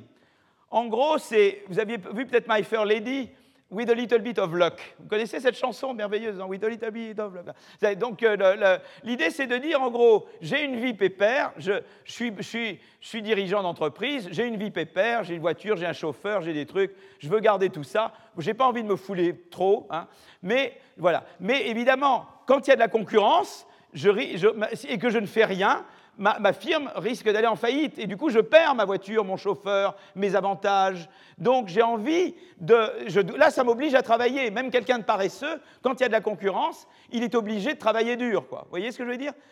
Donc euh, ça, c'était la première idée, c'est de dire, nous, dans nos firmes, elles étaient des gens qui maximisaient les profits, mais si, mettons qu'au lieu de ça, on est des firmes dirigées par des satisficing agents, des gens un peu paresseux, eh bien, à ce moment-là, euh, la concurrence devient un élément stimulant pour la croissance dans des entreprises comme ça. C'était la première manière. L'autre, l'autre façon, c'était de dire, les innovations ne sont pas faites juste par des firmes qui sont des outsiders, mais c'est-à-dire que les innovations sont faites aussi par des insiders. Or, les insiders font déjà des profits. Et la concurrence, il se peut qu'elle réduise les profits après l'innovation, mais elle réduise encore plus les profits si vous n'innovez pas. Et ça, c'est une force très forte d'innovation. C'est-à-dire que vous êtes déjà dans le marché, vous faites déjà des profits. Et, l'idée, c'est de dire peut-être que la concurrence va réduire mes profits après l'innovation, mais certainement, à cause de la concurrence, si je n'innove pas, je vais perdre encore plus. Quoi. Et donc, je vais essayer d'échapper à la concurrence en innovant, en faisant mieux que vous, parce que sinon, on est trop euh, au même niveau technologique. Si je fais mieux que vous, je me donne de l'oxygène. Et la concurrence, à la limite, peut même me profiter, parce que ça me permettra de prendre des parts de marché sur vous. Donc, euh, ça, c'est une autre manière de répondre. Et moi, je les ai essayées toutes les deux. En fait, je n'avais pas d'idée très précise. Avec différents co-auteurs, j'ai essayé l'une, j'ai essayé l'autre. Mais il s'est trouvé que chaque, chaque, euh, chaque, fois que vous faites un, un changement au modèle, il a des implications en plus. Et ce que vous faites, c'est que vous regardez ces implications-là. Vous dites, voilà, si je prends les gens sont paresseux, ça a différentes implications. Est-ce qu'elles sont vraies ou pas? Vous regardez l'autre histoire, elle a d'autres implications. Et vous retournez aux données. Et vous voyez ce que les données vous disent. Et c'est ça qui vous permet de discriminer. Vous comprenez comment Et c'est comme ça que vous faites le dialogue entre les données et le modèle. Vous avez un modèle, vous avez des choses qui ne vont pas. Vous, voulez, modifiez le modèle, mais ça, vous amène d'autres implications que vous allez retester dans les données, que vous resoumettez aux données, aux, tests popériens, si vous voulez. Et après, vous voyez ce qui marche et ce qui ne marche pas. Et là, vous voyez, regardez, j'ai deux histoires. Regardons qu'est-ce que me disent l'évidence empirique sur ces deux histoires. Voyez et, euh, euh, là, euh, j'ai fait trois. Et en fait, il y a trois. Entre les deux types d'explications, j'ai fait trois tests, trois types de tests au cours du temps. La première, c'était de regarder concurrence et politique. En fait, je ne les ai pas faites toutes seules, hein, mais l'un, c'est concurrence et politique macro-contracyclique. En gros, l'idée est de dire si. En général, on veut faire des politiques où on baisse les taux d'intérêt quand ça ne va pas bien, euh, ou, bien on subventionne plus les firmes quand ça ne va pas bien pour leur permettre de survivre. D'accord? Si je suis dans un monde où euh, euh, les gens sont paresseux, est-ce que je vais vouloir faire des politiques comme ça? Non, parce que si je leur donne de l'argent, ils vont dormir. Vous comprenez? C'est ce que dit Mme Merkel à Hollande. Pas question, pas de, pas de flexibilité macroéconomique, mon coco, tant que tu ne fais pas des réformes. Parce que ça va te donner de l'oxygène pour ne pas réformer. C'est exactement le raisonnement. Donc si je suis dans un monde, euh, de, ben, à ce moment-là, certainement, plus la concurrence, euh, euh, voyez ce que je veux dire, la concurrence va être bonne pour, la concurrence va être bonne pour faire faire des réformes, parce que la concurrence, ça va pousser à réformer, mais les politiques contracycliques vont être mauvaises. Et on ne veut surtout pas défaire l'effet de la concurrence avec des politiques contracycliques. Vous comprenez? Or, on voit là que les politiques monétaires contracycliques ont beaucoup plus d'effet sur la croissance dans les secteurs où il y a plus de concurrence et pas dans les secteurs où il y en a moins. Donc il y a une complémentarité entre les politiques monétaires contracycliques où on baisse les taux d'intérêt en récession, les augmente en expansion, dans les secteurs plus concurrentiels. Ça, ça va contre les agents paresseux. Ça va contre la première explication. Vous suivez ça? Si j'étais dans un monde de firmes paresseuses, eh bien, au contraire, euh, l'effet de la concurrence serait défait par la politique économique contracyclique, au lieu d'être renforcé par la politique économique, macroéconomique contracyclique. Donc ça, c'est le premier test qui montre l'explication des agents paresseux n'est pas bonne, l'autre peut marcher. Euh, euh, la seconde, c'est la concurrence et les brevets. Ça, c'est un truc très intéressant, parce que la concurrence et les brevets, on y reviendra tout à l'heure. Euh, vous pouvez me dire, bon, mais la protection des droits de propriété, les brevets, ça devait être bon, parce que c'est la protection de vos droits de propriété, ça vous incite à innover plus. Vous pourriez croire que la concurrence n'est pas bonne. Si je suis dans un monde où vous avez des agents paresseux, la concurrence est bonne pour ces gens-là. Mais la protection des droits de propriété, ça leur donne plus d'argent. Donc ça va les rendre plus paresseux, vous ne voulez pas? Ou bien vous êtes dans un monde où vous avez des firmes, euh, vous voyez, ou dans un monde comme j'étais dans le modèle initial, où c'est des outsiders qui innovent, là les brevets sont bons pour eux et la concurrence est mauvaise. Mais jamais l'un et l'autre sont bons ensemble. Dans un monde où c'est les outsiders qui innovent, certains sont paresseux, d'autres ne le sont pas, ou ils ne sont pas paresseux, et à ce moment-là, euh, euh, c'est les brevets qui sont bons et la concurrence qui est mauvaise, ou ils sont paresseux, et c'est la concurrence qui est bonne et les brevets qui sont mauvais. Or, qu'est-ce que j'ai montré avec euh, des travaux récents C'est que les deux sont bons. Et les deux sont bons pour la raison suivante, je vais revenir à ça. Quand j'innove pas, une partie de l'innovation est faite par des firmes en place. Je passe d'un certain profit à un profit plus élevé quand j'innove. La concurrence me baisse mon profit si j'innove pas mais la protection de brevet m'augmente mon profit si j'innove. Les deux contribuent à, augmenter la différence entre le profit si j'innove et le profit si j'innove pas. Et là, on voit tout de suite la complémentarité. Voyez? Donc voilà encore un ça c'est encore un test de l'histoire des firmes. Voyez que l'innovation est faite en partie par des firmes en place et par des firmes et pas uniquement par des outsiders. Voyez? Parce que la concurrence vous baisse les, profits de si vous n'innovez pas et les brevets vous augmentent les profits si vous innovez. Les deux augmentent la différence entre le profit si vous innovez et les profits si vous n'innovez pas. Et donc, il y a une complémentarité entre brevets et, concurrence. Et c'est un argument très intéressant, et ça, c'est un travail empirique qui le montre abondamment. Et c'est très intéressant parce que bah, monsieur Bill Gates, par exemple, il pense que parce que la concurrence il pense que parce que le brevet est bon, il ne faut pas embêter les firmes avec la concurrence. Il allait régulièrement dans les procès antitrust, dans les procès antitrust, dire écoutez, comme vous croyez dans les brevets, si vous faites de la concurrence et de l'antitrust, vous allez décourager les futurs Bill Gates, parce que vous allez leur réduire leur rente. Mais c'est parce qu'ils résonnent dans un monde comme dans mon modèle initial, où c'est les outsiders qui font les innovations, pas les insiders. Voyez donc c'est intéressant, c'est tout un débat là-dessus. Et donc la complémentarité. Et alors la troisième, c'est la, distance à la frontière et la concurrence. Et ça, c'est les travaux avec euh, Richard Blandel, c'est-à-dire qu'on a dit, ben voilà, il y a en fait deux types d'entreprises. Il y a les outsiders, mais les outsiders, ça peut être aussi des entreprises très loin de la frontière technologique. Eux, essentiellement, ils essaient de rattraper.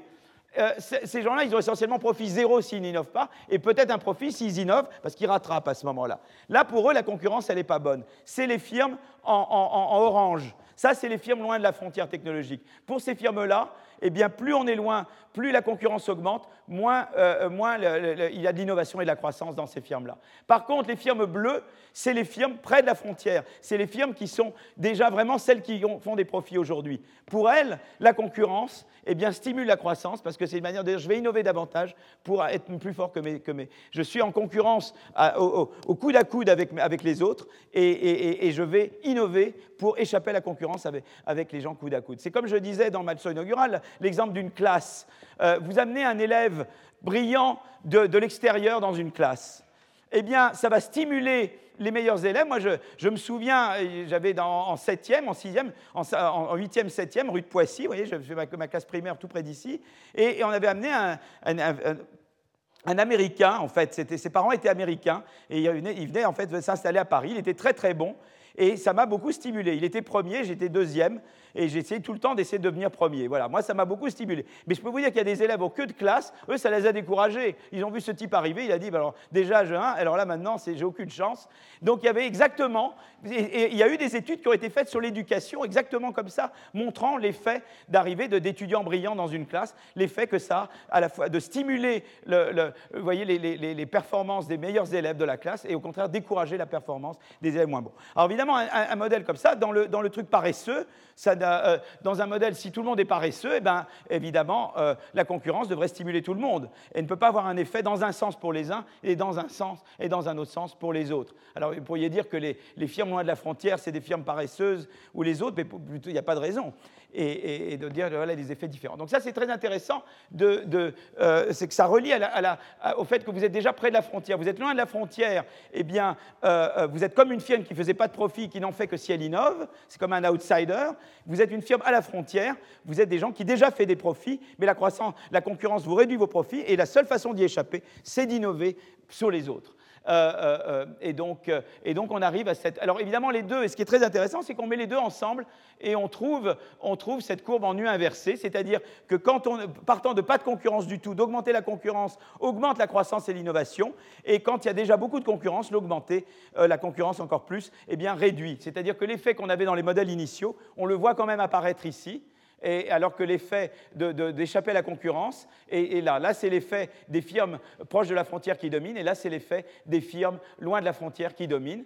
Et ce qui était, qui était très beau dans ce dialogue avec les empiristes, parce que eux, ils avaient juste regardé une régression comme ça, ils n'avaient pas, pas, vu qu'il y avait une courbe en U inversée, et que la théorie qu'on a faite avec eux a permis de mettre ça en évidence. Vous voyez, donc ça, c'est, et là, ça, du, du coup, on a pu répondre, on a pu répondre à une critique qui avait été faite en améliorant le modèle, en le rendant plus riche et en retournant aux données et en dire voilà, et c'est ce modèle-là qui fonctionne. Mais par contre, l'autre qu'on avait essayé, lui n'a pas passé le test darwinien. Ce modèle-là était invalidé par une série de tests empiriques. Et c'est comme ça que vous progressez, vous voyez, avec l'empirique et la théorie. Euh, là, je vous montre une chose simplement. Je ne veux pas vous embêter. Ça, c'est des pays. Alors là, je montre des pays. Les pays plus à droite sont des pays qui sont proches des pays les plus productifs c'est-à-dire les États-Unis, en, termes de PIB par tête. Les pays loin, loin qui sont vers la gauche, c'est les pays qui sont les pays les moins développés. Et là, je regarde leur taux de croissance. Mais ce qui est très intéressant, évidemment, plus on est développé en général, plus le taux de croissance est faible. Parce que quand on est la Chine, on rattrape. Et bien, quand vous rattrapez, vous faites du 10%, du 8% de croissance. Euh, la France ne peut pas faire du 8%. La France, si elle fait déjà 2, c'est déjà énorme, 2,5. Parce que quand on est, c'est, beaucoup plus facile de, rattraper, de réinventer la roue que de l'inventer. Donc, quand vous êtes frontière, vous, avez un taux de croissance plus faible.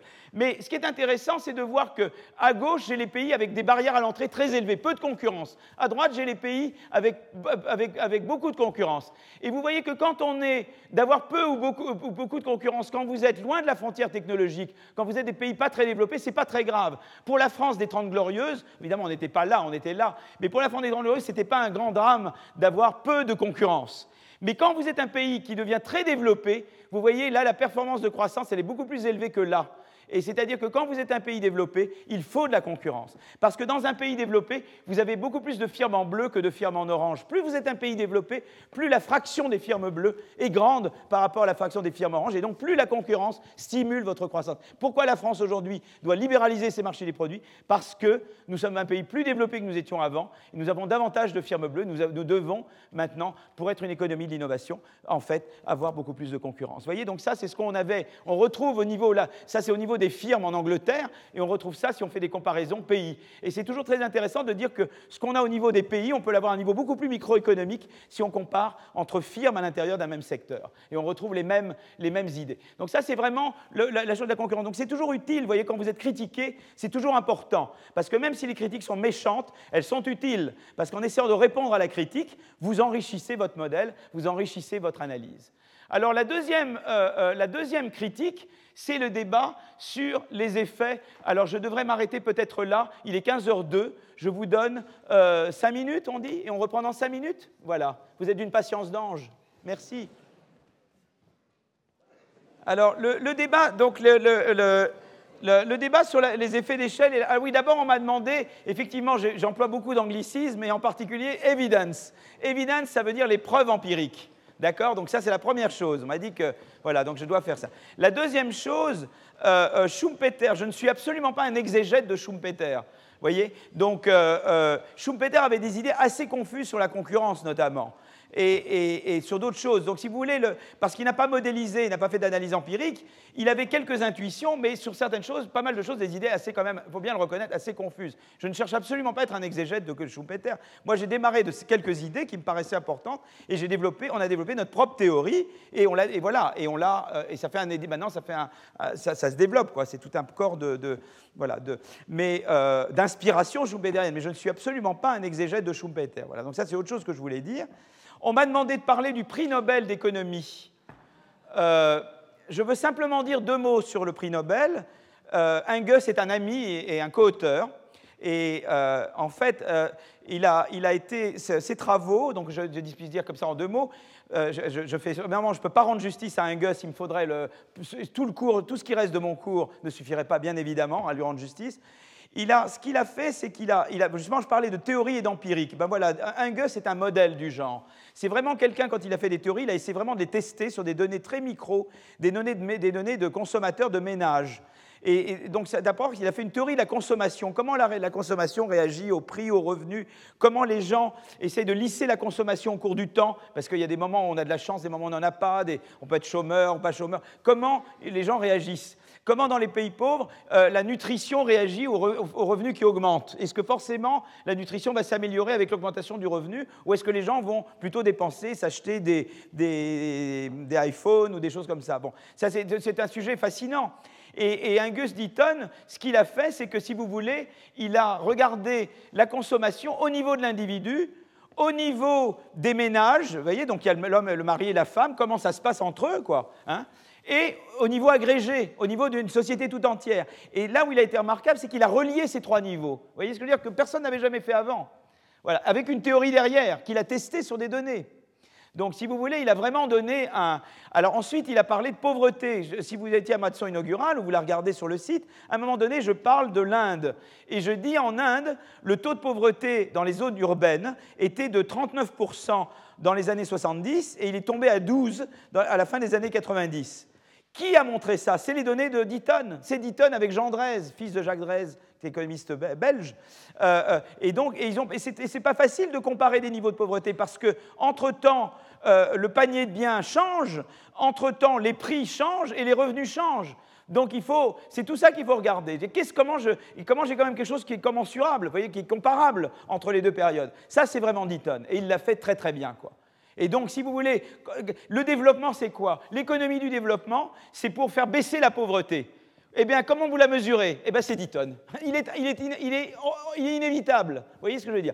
Ensuite, il a, il a, travaillé sur, le, sur la santé, l'inégalité en accès de santé. Les maladies, il y a les maladies infectieuses, il y a les maladies euh, euh, structurelles, comment les unes, comment, et avec le développement, comment l'une et l'autre varient, comment avec l'accès des femmes à, un certain nombre de droits, ça, a amélioré les choses ou empiré les choses pour elles.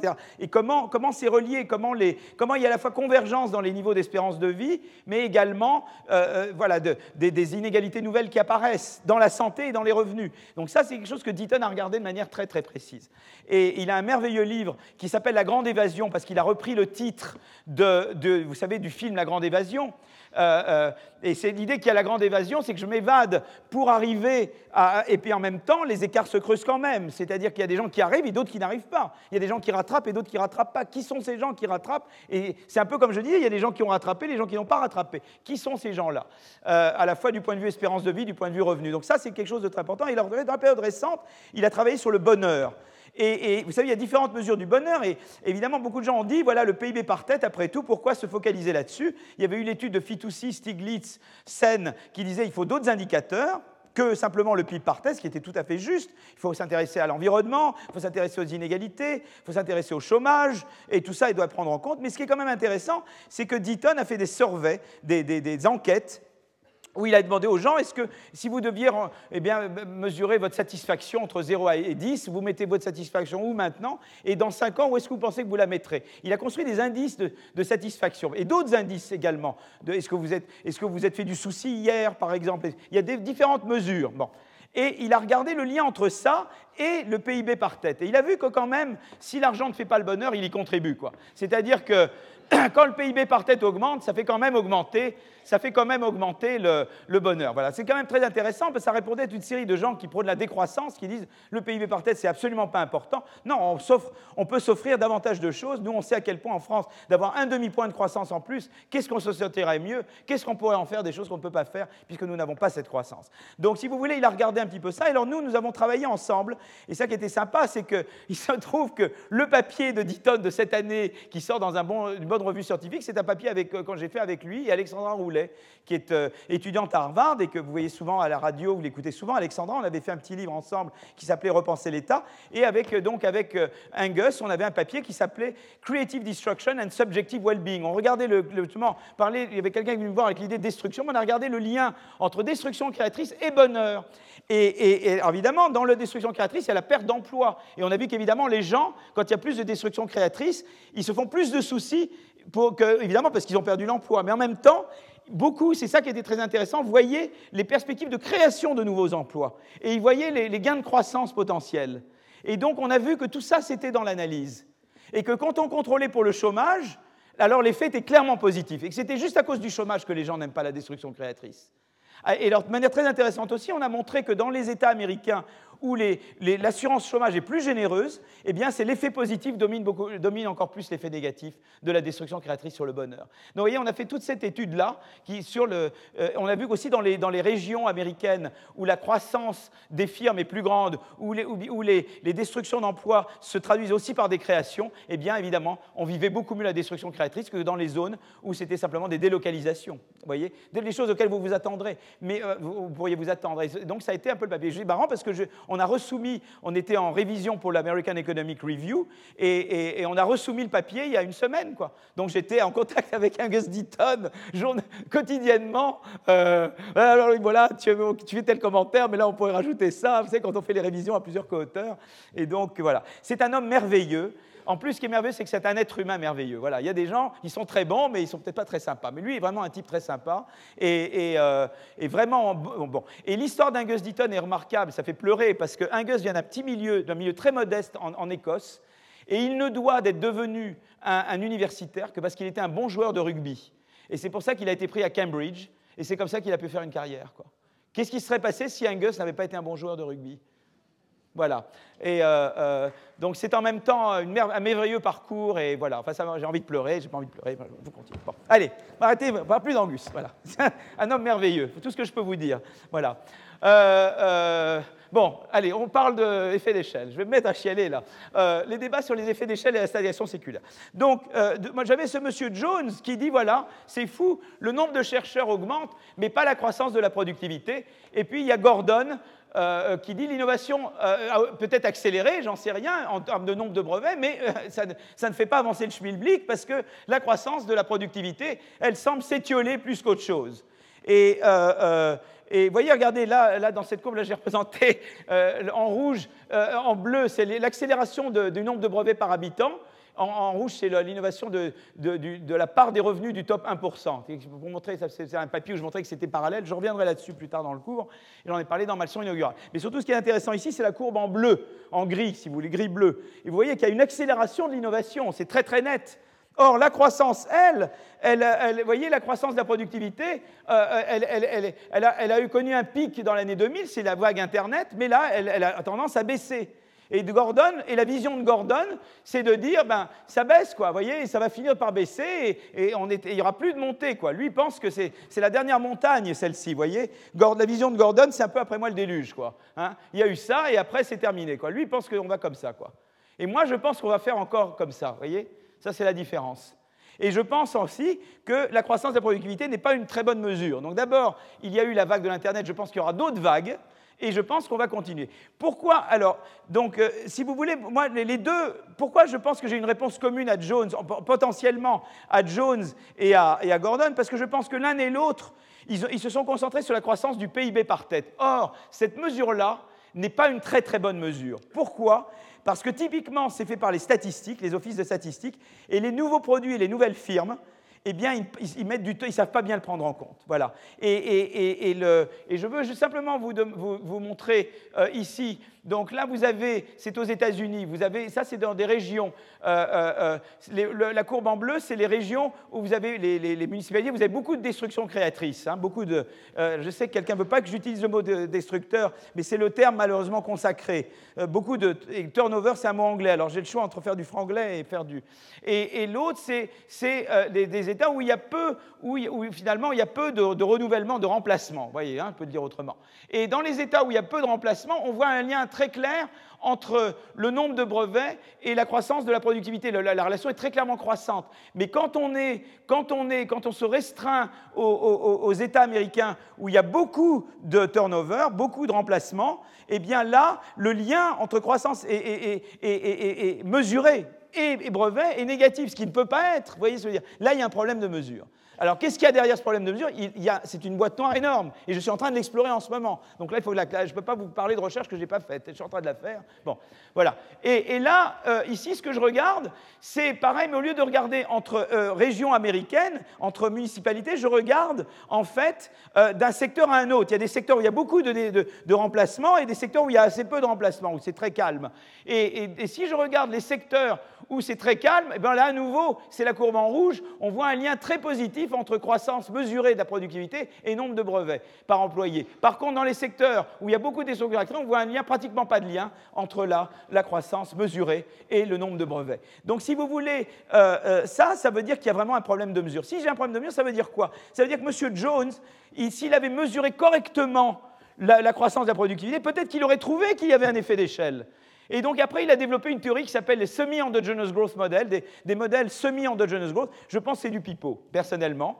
Euh, euh, et je pense qu'on va pouvoir montrer qu'il y a un effet d'échelle et que donc on n'a pas besoin de cette théorie-là. Voilà, donc ça c'est la première chose. Et à Gordon, je lui dis pareil, je lui dis c'est un problème de mesure en grande partie. Alors c'est vrai qu'il y a aussi des vagues technologiques, c'est-à-dire qu'il y a par ailleurs, par ailleurs, il y a aussi l'idée qu'il y a ces vagues, euh, c'est-à-dire qu'il y a des, ce qu'on appelle, qu'est-ce qu'on appelle une vague technologique? C'est qu'on invente une, la machine à vapeur est une technologie qu'on diffuse à toute l'économie.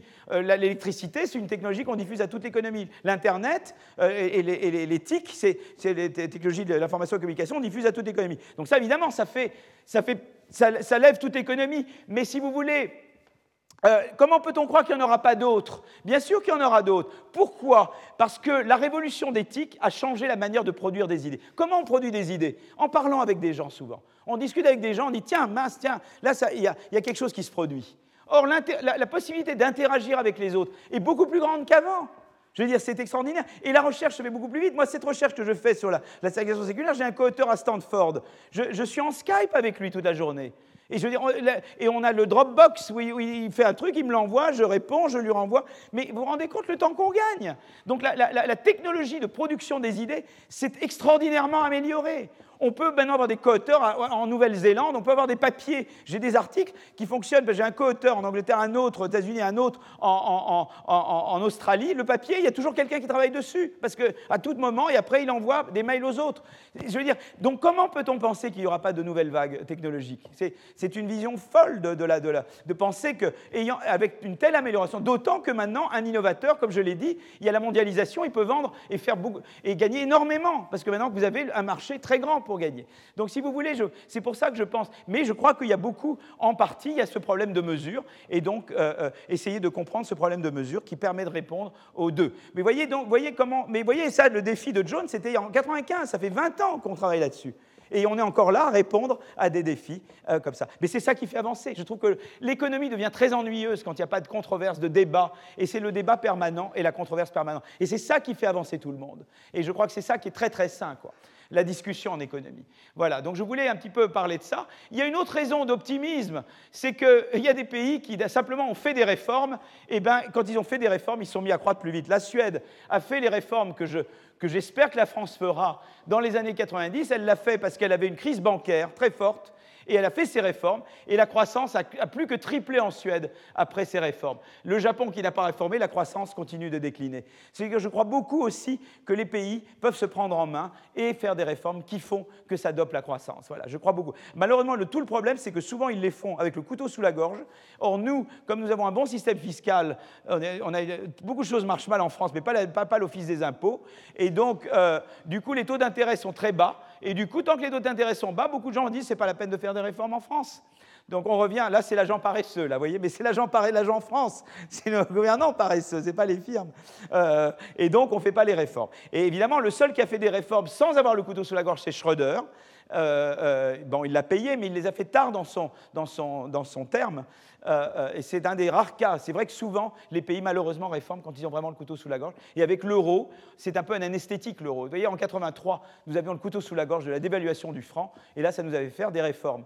Mais maintenant, nous n'avons plus ça. Et donc, euh, qu'est-ce qu'il faudrait pour qu'on. Voilà, ben, il y a toute la question de qu'est-ce qui fait qu'on réforme. Ben, les, pays scandinaves, ça a été la crise bancaire qui les a fait réformer. Mais vous voyez, à partir du moment où la Suède a réformé, elle s'est mise, elle a pris le train, elle a pris le train de la révolution d'éthique. Elle s'est mise dans ce train-là et elle a pu augmenter plus vite. Donc vous voyez, ma raison d'optimisme, c'est d'abord qu'on mesure mal la croissance de la productivité et deux, qu'il y a toute une série de pays en Europe qui ont des potentiels d'accélérer leur croissance phénoménaux qui n'ont absolument pas exploré. Voilà, donc ça c'était un petit peu ce que je voulais dire là-dessus. Alors je voulais dire sur la concurrence euh, euh, euh, un certain nombre de choses. C'est qu'aussi ce qui est intéressant avec les, avec les idées, c'est que des fois, les gens, il y a des, des, fausses idées, mais les fausses idées peuvent faire avancer le débat.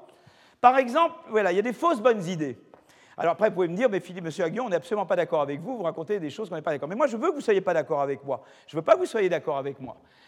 D'abord, il y a des gens qui disent, puisque je sais que la concurrence c'est important, il faut exclure le recours à la politique industrielle. Euh, ensuite, il y a des gens qui vous disent la concurrence exclut le recours au brevet, et vice-versa, si on croit dans les brevets, on ne croit pas à la concurrence. Ça, je n'en parle pas maintenant, je vous en ai déjà parlé avant. Mais ça, c'est une autre fausse idée. Par exemple, j'ai des collègues, Boldrin et Levin, qui, pensent que, qui reconnaissent l'importance de la concurrence et qui disent que puisque la concurrence est importante, il faut éliminer le brevet. Voilà. chose... Alors, il y a des choses que je ne brevette pas. Un théorème, je ne vais pas breveter. Une série de recherches fondamentales, pas nécessairement faites pour être brevetées, mais lui, eux, sont pour enlever tous les brevets. Euh, sous prétexte que la concurrence marche bien. Ou Bill Gates qui vous dit sous prétexte que le brevet marche bien, j'enlève la concurrence. Et puis, il y a euh, la concurrence accroît les inégalités. Beaucoup de gens vous disent Ah oui, mais c'est terrible la concurrence. Par exemple, François Pérou, qui était mon prédécesseur, disait la concurrence est un élément d'égalité. C'est vrai qu'il peut y avoir un effet inégalité. Par exemple, si j'augmente la concurrence, c'est vrai que c'est pas vrai. Regardez, par exemple, là, j'avais mes firmes vous euh, voyez, là, c'est clair, j'augmente la concurrence. L'inégalité entre les firmes proches de la frontière et les firmes loin va augmenter. Donc c'est vrai que dans ce sens-là, la concurrence augmente les inégalités. Mais est-ce que c'est la fin de l'histoire? D'accord? Alors, qu'est-ce que je veux dire sur ces choses-là? Euh, euh, Eh bien, la politique industrielle d'abord. Euh, euh, la politique industrielle, ça se pratiquait beaucoup, et beaucoup de pays le font, et la plupart des pays, en fait, le font. Mais au début, on se disait, c'est très bien, il faut qu'à les pays, on aide les secteurs. Il y avait en gros la, théorie suivante, c'est qu'il y avait un secteur de l'économie qui a des, externalités, ce qu'on appelle des externalités, c'est-à-dire qu'il y a une force de levier sur le reste de l'économie. Donc, par exemple, eh bien, il faut les protéger. Par exemple, il y avait l'idée de la infant industry. Euh, c'est-à-dire de dire, voilà, vous avez des pays émergents, vous avez une industrie qui essaie de se développer, et si elle se développe, elle, fait avancer tout le reste de l'économie. Elle est comme une locomotive de l'ensemble de l'économie. Seulement, pour qu'elle puisse vraiment avancer, il ne faut pas l'inhiber. Si vous ouvrez trop vite le pays à la concurrence étrangère, eh bien, c'est les étrangers qui vont venir, mais eux n'ont pas d'externalité, dit la théorie, et donc, il faut, il faut protéger l'industrie pour permettre de... Voilà, ça c'était la vision, et on avait beaucoup cette vision de infant industry, protégeons les industries, parce, et c'est pour ça que l'Argentine ou d'autres pays latino-américains, avec, avec et tout, avaient fait la politique de substitution à l'importation. On disait, voilà, faut, pour éviter la concurrence étrangère, produisons nous-mêmes ce qu'on pourrait importer il pensait que comme ça, il sauvegardait l'industrie argentine et développait l'Argentine. Et puis, comme vous le savez, euh, l'Argentine, elle, stagne. Elle a stagné. Donc, si vous voulez, voilà, il y a eu cette vision-là donc, de ces gens-là qui étaient pour la politique industrielle. Et nous, nous avons eu une politique industrielle. Alors, il y a eu des bons côtés chez nous. Euh, euh, Airbus, ça a été très, très bien. Concorde, ça a été un peu moins bon. Le plan calcul, ça a été un désastre. D'accord? Donc, euh, euh, euh, donc, si vous voulez, il y a eu des bonnes choses et des mauvaises choses. Donc, on a eu, nous aussi, une politique industrielle très, je dirais, colbertiste, c'est-à-dire, on, choisissait surtout des champions nationaux et on disait, voilà, et après, ils ont des petites firmes, des petites entreprises qui travaillent avec eux, et nous, on aide les gros, et puis ça marche. Et ça a assez bien marché. On a, les 30 Glorieuses a été une politique de politique, a été une période de politique industrielle très comme ça, colbertiste, où, on avait, où le gouvernement misait sur quelques champions nationaux et ça tirait le reste de l'économie. Euh, alors, euh, euh, à partir des années 80, et,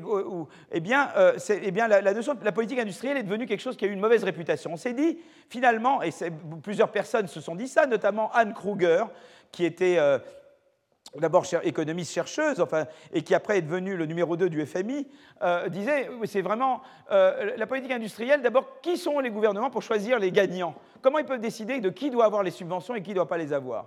Pourquoi ils sont placés? Pourquoi ils sauraient mieux que le marché lui-même? Pourquoi ils auraient l'information nécessaire? Comment je sais? Et, évidemment, en corollaire était surtout la peur qu'on a, c'est qu'ils prennent ceux qui sont gentils avec eux. On arrive à la corruption, c'est-à-dire on choisit les petits copains, on donne aux petits copains. D'accord? Comment éviter le phénomène des petits copains? Euh, deux, euh, même s'il n'y a pas ça, vous aidez les firmes en place. Donc vous biaisez la concurrence contre les entrants potentiels dans un secteur. Et ça, ça peut être très mauvais. Si vous reconnaissez que la concurrence est très important pour une économie de l'innovation, où la croissance est tirée par l'innovation, vous vous dites, bah, biaiser la concurrence, par en particulier une politique industrielle, c'est peut-être pas une bonne idée. Alors il y a des gens qui, à partir de ces arguments-là, qui sont justes, ont été jusqu'au bout, c'est-à-dire de dire plus de politique industrielle, faisons plus de politique sectorielle. Moi, je me souviens de débats que j'avais avec Anders Borg, qui était ministre suédois des Finances, qui était par ailleurs très sensé sur beaucoup de choses. Lui, il disait Je ne veux absolument pas de politique industrielle en Suède parce que j'ai peur de biaiser la concurrence, etc. Et, donc, c'était ça l'idée. Et un petit peu la commission de la concurrence euh, à Bruxelles, un peu cette philosophie les aides d'État sectorielles, éviter à tout prix parce que ça fausse la concurrence. D'accord? Donc, euh, donc, ça, c'est devenu un peu. Donc, on est passé d'une extrême à l'autre. On est passé du vieux colbertisme à, certains qui disent plus du tout de politique sectorielle. Et, si vous voulez, là, euh, il y a eu la dernière crise. Et, pourquoi il faut reprendre le débat? Parce que, si vous voulez, il y a les limites du laisser-faire. On a vu des pays, si on laisse la spécialisation se faire entièrement par le marché, il y a des pays comme l'Angleterre qui sont spécialisés entièrement dans la finance. Bah, ils ont payé très cher au moment de la crise. L'Espagne s'est spécialisée dans les biens, dans l'immobilier et les biens non échangeables. Ils l'ont payé très cher au moment de la crise. Donc on se dit, c'est quand même embêtant de laisser le marché déterminer seul la spécialisation. voyez? Donc, ça, c'est un premier argument qui oblige à reconsidérer. Un deuxième, c'est de dire le changement climatique. Le changement climatique, c'est quoi? C'est de dire je voudrais que l'innovation et la production soient vertes. Je ne les veux pas, euh, sales. Or, le marché tout seul ne va pas forcément générer de l'innovation verte, parce qu'en fait, il y a le phénomène de ce que j'appelle la dépendance au passé. C'est-à-dire, et je l'ai montré moi dans mes travaux récents, c'est-à-dire que si je suis quelqu'un qui a innové beaucoup, j'ai innové beaucoup dans les moteurs à combustion, je vais continuer d'innover dans les moteurs à combustion. Je ne vais pas innover dans les moteurs électriques. Je vais continuer à faire ce que je suis bon à faire. Et là, il vous faut aussi un gouvernement qui vous réoriente. Et ça, c'est aussi un argument pour la politique industrielle, voyez Et puis, il y a d'autres arguments, c'est que la Chine le fait. Alors, eux, ils sont très, très, très agressifs, alors nous, qu'est-ce qu'on doit faire? Et puis, il y a le Dantas Dantel, c'est-à-dire, euh, Dantas Dantel, c'est dans l'armée américaine, vous savez, dans les préférences sexuelles des gens. normalement, on dit que tout le monde doit être hétérosexuel, mais si tu es homo, tu ne le dis pas, et tu ne demandes pas et tu ne dis pas, quoi. Voilà. Mais c'est un peu la même chose, c'est que y a des, les pays font de la politique industrielle, mais comme ils n'ont pas le droit de la faire, ils la font de manière cachée. C'est très, ils la font mal, du coup. Moi, je trouve que c'est beaucoup mieux de faire les choses euh, au grand jour. Comme ça, on sait et on peut améliorer la gouvernance. Vous faites de la politique sectorielle, mais je vais voir si vous réduisez la concurrence ou pas. Si vous la réduisez, je, viens et j'interviens. Sinon, non. Mais je, n'empêche pas que vous la fassiez. Et donc, il y a un petit peu ça. Donc, l'idée, c'est de dire il faut reprendre. Et, en fait, si vous voulez, pourquoi la politique industrielle peut être importante? Parce qu'il y a effectivement des secteurs qui tirent tout le reste de l'économie, qui ont beaucoup d'externalités sur le reste de l'économie. Le numérique, par exemple, a beaucoup d'externalités. Ensuite, il y a des secteurs comme la santé ou les, énergies renouvelables qui sont importantes pour aider la croissance à être soutenable. Donc, il faut, on ne peut pas les ignorer. Et puis, donc, donc déjà, il y a ce qu'on appelle des externalités technologiques que les, entreprises privées ne prennent pas en compte. voyez Et donc, euh, euh, les gouvernements peuvent vouloir intervenir là. Et puis, l'autre chose, c'est qu'il y a des contraintes de crédit. C'est-à-dire que peut-être que des gens veulent faire les bons investissements, mais ils n'ont peut-être pas les crédits pour les faire. Et là, à nouveau, le gouvernement peut être utile. Alors, le problème n'est pas tant que est-ce qu'il la faut ou pas, la politique industrielle, c'est qu'il faut la repenser. Et l'idée, c'est de dire, voilà, je suis maintenant, je ne suis plus dans l'économie des Trente Glorieuses, je suis dans l'économie de l'innovation. Comment je repense la politique industrielle? D'abord, je vais sélectionner des secteurs qui, sont, qui ont fort potentiel de croissance. Typiquement, les secteurs qui emploient beaucoup de gens qualifiés ont des potentiels de croissance plus grands. C'est montré, ça. Donc on peut dire, on choisit ces secteurs. Il y a eu des travaux de Nathan Nunn et Dan Treffler qui le montrent.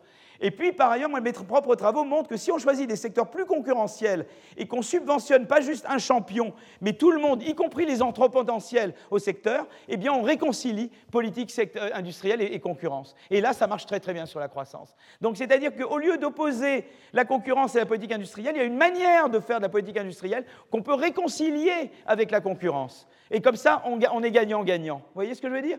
Et c'est ça, euh, voilà, c'est une manière de battre en brèche l'idée. Donc, c'est vrai qu'une vieille façon de faire la politique industrielle n'est plus de mise quand vous êtes une, économie d'innovation, mais ça ne veut pas dire qu'il faut jeter tout ce qui est politique sectorielle à la poubelle. Non, on peut gouverner autrement et refonder la politique industrielle. Voilà, donc ça, c'est euh, une, réflexion que j'ai. Alors, évidemment, je, tellement, je suis tellement emballé parce que je dis que j'avais perdu mon, mon... Voilà. Alors voilà, donc ça c'était, et là je ne vais pas vous montrer ces tableaux, mais tout ce qui montre c'est que effectivement je cible des secteurs plus concurrentiels et je fais, j'ai des subventions plus dispersées, eh bien j'ai plus de croissance. Et puis alors la dernière chose c'est que je voulais vous montrer simplement, il y a l'idée de dire la, la concurrence ça crée de l'inégalité. C'est vrai que ça crée de l'inégalité entre les firmes performantes et les firmes moins performantes. Mais ce qui est très intéressant, c'est que regardez, ça c'est une figure qui est faite aux États-Unis où on montre que les endroits où il y a plus de, remplacement de, d'anciennes firmes par des nouvelles firmes, qui est une mesure du dynamisme du marché des biens et services, eh bien, il y a plus de mobilité sociale. Alors évidemment, en ordonnée, je représente la différence des, revenus entre des, gens de familles riches et des enfants de familles pauvres. Alors plus la différence est grande, moins il y a de mobilité sociale. Donc ce que j'ai en ordonnée ici, c'est une mesure inverse de la mobilité sociale. Et ce que j'ai en abscisse, c'est euh, une mesure du dynamisme du marché des biens. Eh bien, plus il y a de marché des biens, plus il y a de mobilité sociale. et donc ça, c'est très intéressant parce qu'il y, a ce concept très important quand je parle d'inégalité, et on reviendra là-dessus dans, les, leçons suivantes, je parlerai de mobilité sociale. Je crois beaucoup dans le fait qu'en dynamisant l'innovation, et je vous montrerai, ce n'est pas juste une croyance, on dynamise, on peut le faire, en tout cas d'une manière qui dynamise également, qui augmente la mobilité sociale. Je crois que ce concept de mobilité sociale est un concept très très important qui a été sous-étudié, voyez, et qui, à mon avis, va être une des grandes choses de là. Donc voilà. Donc je voulais un petit peu, voyez, autour de la concurrence, on a appris beaucoup de choses. On a appris qu'il y a des effets différents sur les firmes près de la frontière, loin de la frontière, la courbe en nu, le, débat concurrence-brevet, le débat concurrence politique industrielle, le débat concurrence-inégalité. Euh, euh, et, on a essayé de comprendre pourquoi euh, les choses étaient plus compliquées que le modèle initial le disait sur concurrence. Et donc, ça vous donne déjà une bonne idée de ce qui se passe. Alors maintenant, je voudrais parler, il me reste, il me reste, il me reste 20 minutes. Euh, un quart d'heure, et je voudrais parler de concurrence entre pays. Alors ça, c'est une... Euh, j'en avais parlé dans un colloque l'an dernier, et je vais en reparler, mais depuis j'ai fait... Alors je vais en parler maintenant. Alors cours 2, partie 2. Alors voyons ce que ça... Ah voilà, oh ça va marcher. Ça va marcher, animation diaporama à partir du début. Voilà. Alors là j'ai fait concurrence militaire et éducation, mais évidemment, je crois beaucoup plus en concurrence en général et éducation. Parce que sinon, je, me souviens quand j'avais fait cette présentation, si je n'étais pas encore professeur au Collège de France, il y avait un colloque de rentrée l'an dernier, quelqu'un est venu me voir pensant que j'étais un adepte des guerres. Parce que je pensais que les guerres, c'était très très bien, parce que ça poussait à l'éducation. Pas du tout, non, non. Ce n'était pas du tout ce que je veux dire. Je suis absolument pas du tout anti-militaire, je n'aime pas du tout les guerres. Des fois, on ne peut pas les éviter, mais je suis très très contre. Voilà. Alors l'idée là, c'est la suivante, c'est de dire de la même manière que les gens innovent pour échapper à leurs concurrents, les pays peuvent innover pour échapper à la concurrence des autres pays. Et donc c'est très intéressant parce que je vous ai parlé de la concurrence. C'est une idée, dans les, vous avez ça dans les classes, la concurrence. Vous avez ça entre entreprises, mais vous avez ça entre gouvernants et entre pays. Et je vous avais déjà mentionné l'idée pourquoi la révolution industrielle a eu lieu en Europe et pas ailleurs, et Mokir qui vous expliquait qu'en Europe, vous aviez la concurrence, qui a été un formidable catalyseur pour la révolution industrielle. Vous n'aviez pas ça en Chine. Alors vous aviez des inventions fantastiques en Chine. On a inventé la roue, le compas, euh, plein de choses importantes ont été inventées en Chine, et pourtant la révolution industrielle n'a pas eu danger parce que les, empereurs ont à chaque fois, euh, ils ont, à chaque fois, ils ont, ils ont muselé les innovateurs parce qu'ils avaient peur que leur pouvoir politique soit remis en cause par, les, innovations technologiques. Et, par contre, en Europe, c'est la concurrence entre pays qui a fait que les pays se sont modernisés. Alors, je vais donner un exemple important, que je considère important, c'est l'éducation. On a une grande question, c'est de dire, voilà, quels ont été les catalyseurs dans le développement de la scolarisation?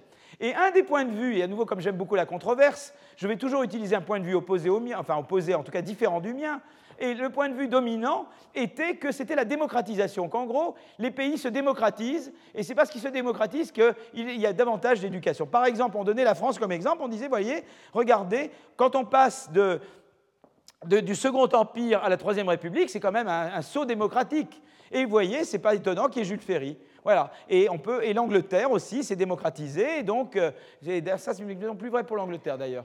Et donc, voilà. Et la thèse que je vais défendre, c'est que la scolarisation est en tout cas en partie liée à la concurrence entre pays, notamment sur le plan militaire. C'est-à-dire, notamment, on a peur de perdre des guerres. Et pour gagner des guerres, on comprend qu'il faut éduquer mieux. En tout cas, à l'époque moderne. Ce n'était pas vrai dans l'époque médiévale. Mais les, guerres modernes, on comprend qu'il faut les gagner en éduquant.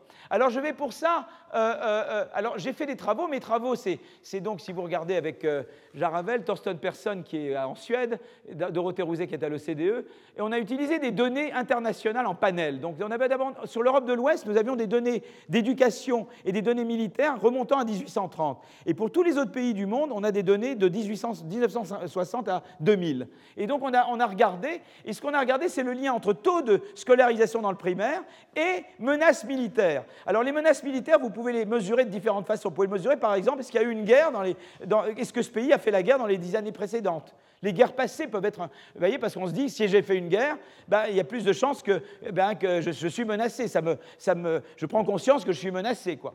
Euh, euh, et puis, il y a une autre mesure qui est d'une mesure. Alors, on regarde les, les, voyez, les voisins, ou est-ce qu'ils sont hostiles à l'égard de vous? On regarde ce que disent d'autres dirigeants à l'égard de votre pays. Est-ce qu'il y a dans leur vocabulaire quelque chose d'agressif Alors, il y a une mesure un peu qualitative de la menace militaire, vous voyez donc, et c'est très intéressant parce que les données objectives où on, dit la, la menace militaire est basée sur est-ce qu'il y a eu une guerre ou pas dans les dix années d'avant, ou une mesure plus qualitative basée sur les, discours des hommes politiques donnent des résultats très similaires.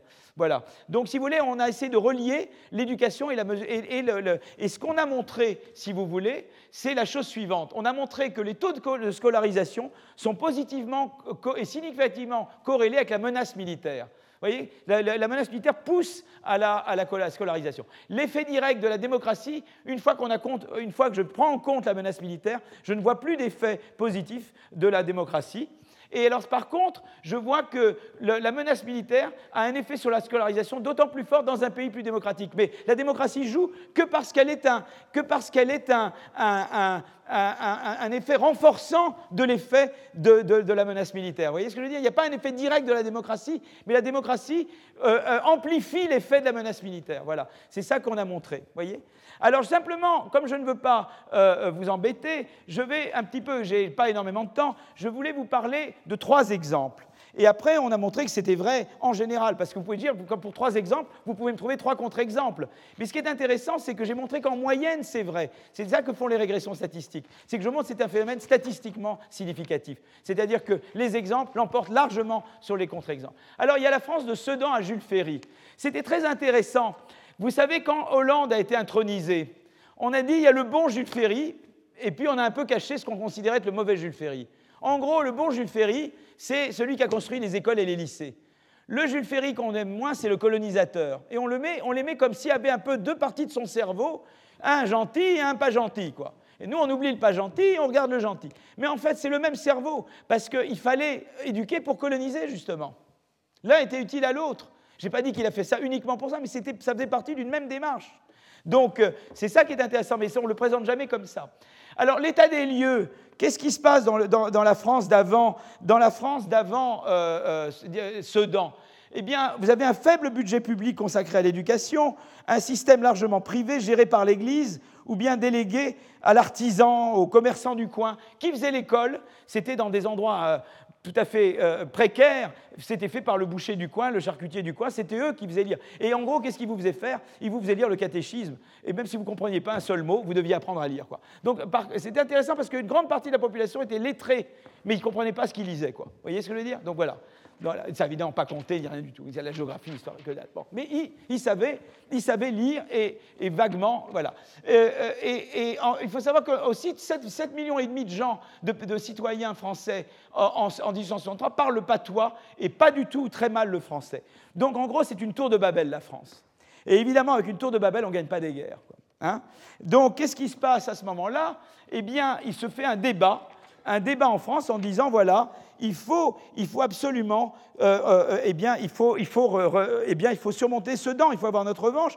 À droite, on considère Sedan comme une punition pour s'être écarté des valeurs traditionnelles de la France. On trouvait que Napoléon III c'était déjà trop progressiste. Et puis, euh, et puis vous avez, et puis il y a une majorité qui se dégage, qui dit au sein de l'élite, qui disent la Prusse a triomphé grâce à la supériorité de son, de son école et de ses universités. Et euh, euh, un aphorisme populaire est que l'université de Berlin, c'est la revanche prussienne à la défaite de Iéna contre Napoléon Ier. Je vais revenir à, à Iéna et Napoléon Ier. Voilà. Donc les, journaux et tout ça présentent l'instituteur allemand comme l'architecte de Sedan et l'enseignement secondaire allemand dispensé dans les Realschulen comme le pilier de l'efficacité militaire prussienne. Donc à ce moment-là s'engage un débat en France et, ça, on s'aboutit aux réformes de Jules Ferry. Donc ça, vous le savez, en 80, l'enseignement primaire devient gratuit en France. En 82, il devient obligatoire de 6 à 13 ans. Et surtout, ce qui est intéressant, c'est que le contenu de l'enseignement primaire est profondément réformé. On apprend non seulement le calcul et, et à lire et à comprendre ce qu'on lit, mais on apprend la géographie, l'histoire, et par les dictées, on, apprend l'instruction civique beaucoup. Et l'enseignement religieux est interdit. Et, c'est très intéressant parce que, si vous voulez, sur le plan qualitatif, les élèves apprennent que leur premier devoir, c'est de défendre leur pays. Ils font de la gymnastique pour développer le sens de la discipline et préparer l'élève à devenir un bon soldat et un bon citoyen. Important de l'histoire et de la géographie et les dictées. Le but de la dictée, c'est pas seulement l'apprentissage de l'orthographe, mais c'est également pour enseigner à l'élève son devoir de défendre la patrie. L'instruction civique remplace le catéchisme. C'est très très important. On prépare les gens. Et, si vous voulez, euh, euh, les résultats, c'est que bon, le taux de scolarisation était déjà assez élevé en France, voyez il passe de 1176 pour 10 000 à 1430, ça, c'est pas énorme. Le, taux d'alphabétisation était déjà élevé. Euh, mais, ce qui est important, c'est que si vous voulez, c'est le contenu de l'enseignement qui change. Et ça, ça ne se mesure pas. Malheureusement, on n'a pas de variable qualitative. Mais le fait est que la France devient le leader en matière de scolarisation et dépasse la Prusse à la fin des années 80. Euh, je, ne veux pas. Là, il est moins le cas. J'ai un autre exemple, c'est le Japon. C'est très intéressant parce que le Japon, justement, ce n'est pas une vraie guerre, le Japon. C'est une menace de guerre. Et, qu'est-ce qui se passe au, Japon? Eh bien, au Japon, euh, au XVIIe siècle, depuis le XVIIe siècle, le Japon était gouverné par la, dynastie Tokugawa. Voilà, c'est les, et les samouraïs sous leurs ordres, d'accord? Et, donc, qu'est-ce qui se passait? Sous les Tokugawa, l'éducation était le privilège des samouraïs, et c'était surtout la traduction. Qu'est-ce qu'on étudiait? C'est Confucius et les classiques. En gros, c'est ça, mais c'était une manière de dire on est l'élite et les autres ne sont pas l'élite. Et puis, qu'est-ce qui se passe? C'est qu'au milieu, en 1853, eh bien, euh, euh, euh, Commodore Matthew Perry, américain, arrive au Japon avec une flotte et il dit, mais Coco, vous devez, vous devez accepter le libre commerce, sinon, sinon c'est la guerre. Quoi. Et, donc forcé sous le... Et, donc ils, ils font un ultimatum. Et, sous la menace des, navires de guerre américains, eh bien, on signe, les Japonais signent la convention de Kanagawa le 31 mars 1854. Et là, ça fait vraiment, ça crée au Japon un, traumatisme, c'est-à-dire qu'on se dit, mais là, euh, on est trop faible et il faut changer l'État, il faut reconstruire l'État et en particulier le système éducatif. Une guerre civile éclate au Japon et les samouraïs venant de différentes régions, eh bien, euh, euh, vont s'insurger contre les Tokugawa et il demande à l'empereur Meiji de proclamer une restauration impériale. Et les forces révolutionnaires ont comme programme l'unification politique, la centralisation de l'administration, la rénovation de l'armée et la refonte du système éducatif. Et il y a un monsieur Kido Koin qui va être le grand réformateur. Et lui, ce qu'il dit, c'est qu'il dit arrêtons d'enseigner Confucius, surtout maintenant, il faut suivre l'exemple des sociétés américaines et européennes, et euh, il faut un système d'éducation de masse et où on apprend des choses euh, euh, utiles. Il faut apprendre maintenant de la technologie. C'est-à-dire qu'il faut arrêter de faire Confucius, il faut, il faut apprendre du calcul, de la technologie, etc. Euh, alors, donc là, je suis là. Euh, euh, donc, il y a les grandes réformes éducatives.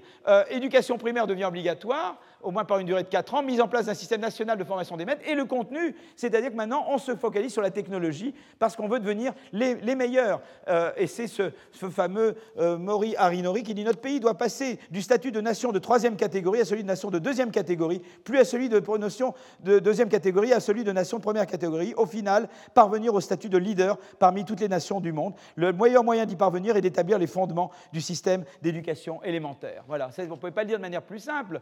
et donc ils font ces réformes très importantes. Et là, c'est dramatique. Vous voyez, là, la scolarisation dans le primaire passe de 28% en 1973 à 98% en 1910. Le taux d'alphabétisation passe de 35% en 1865 à 75% en 1910 pour les garçons et de 8 à 68% pour les filles. Donc c'est vraiment une révolution.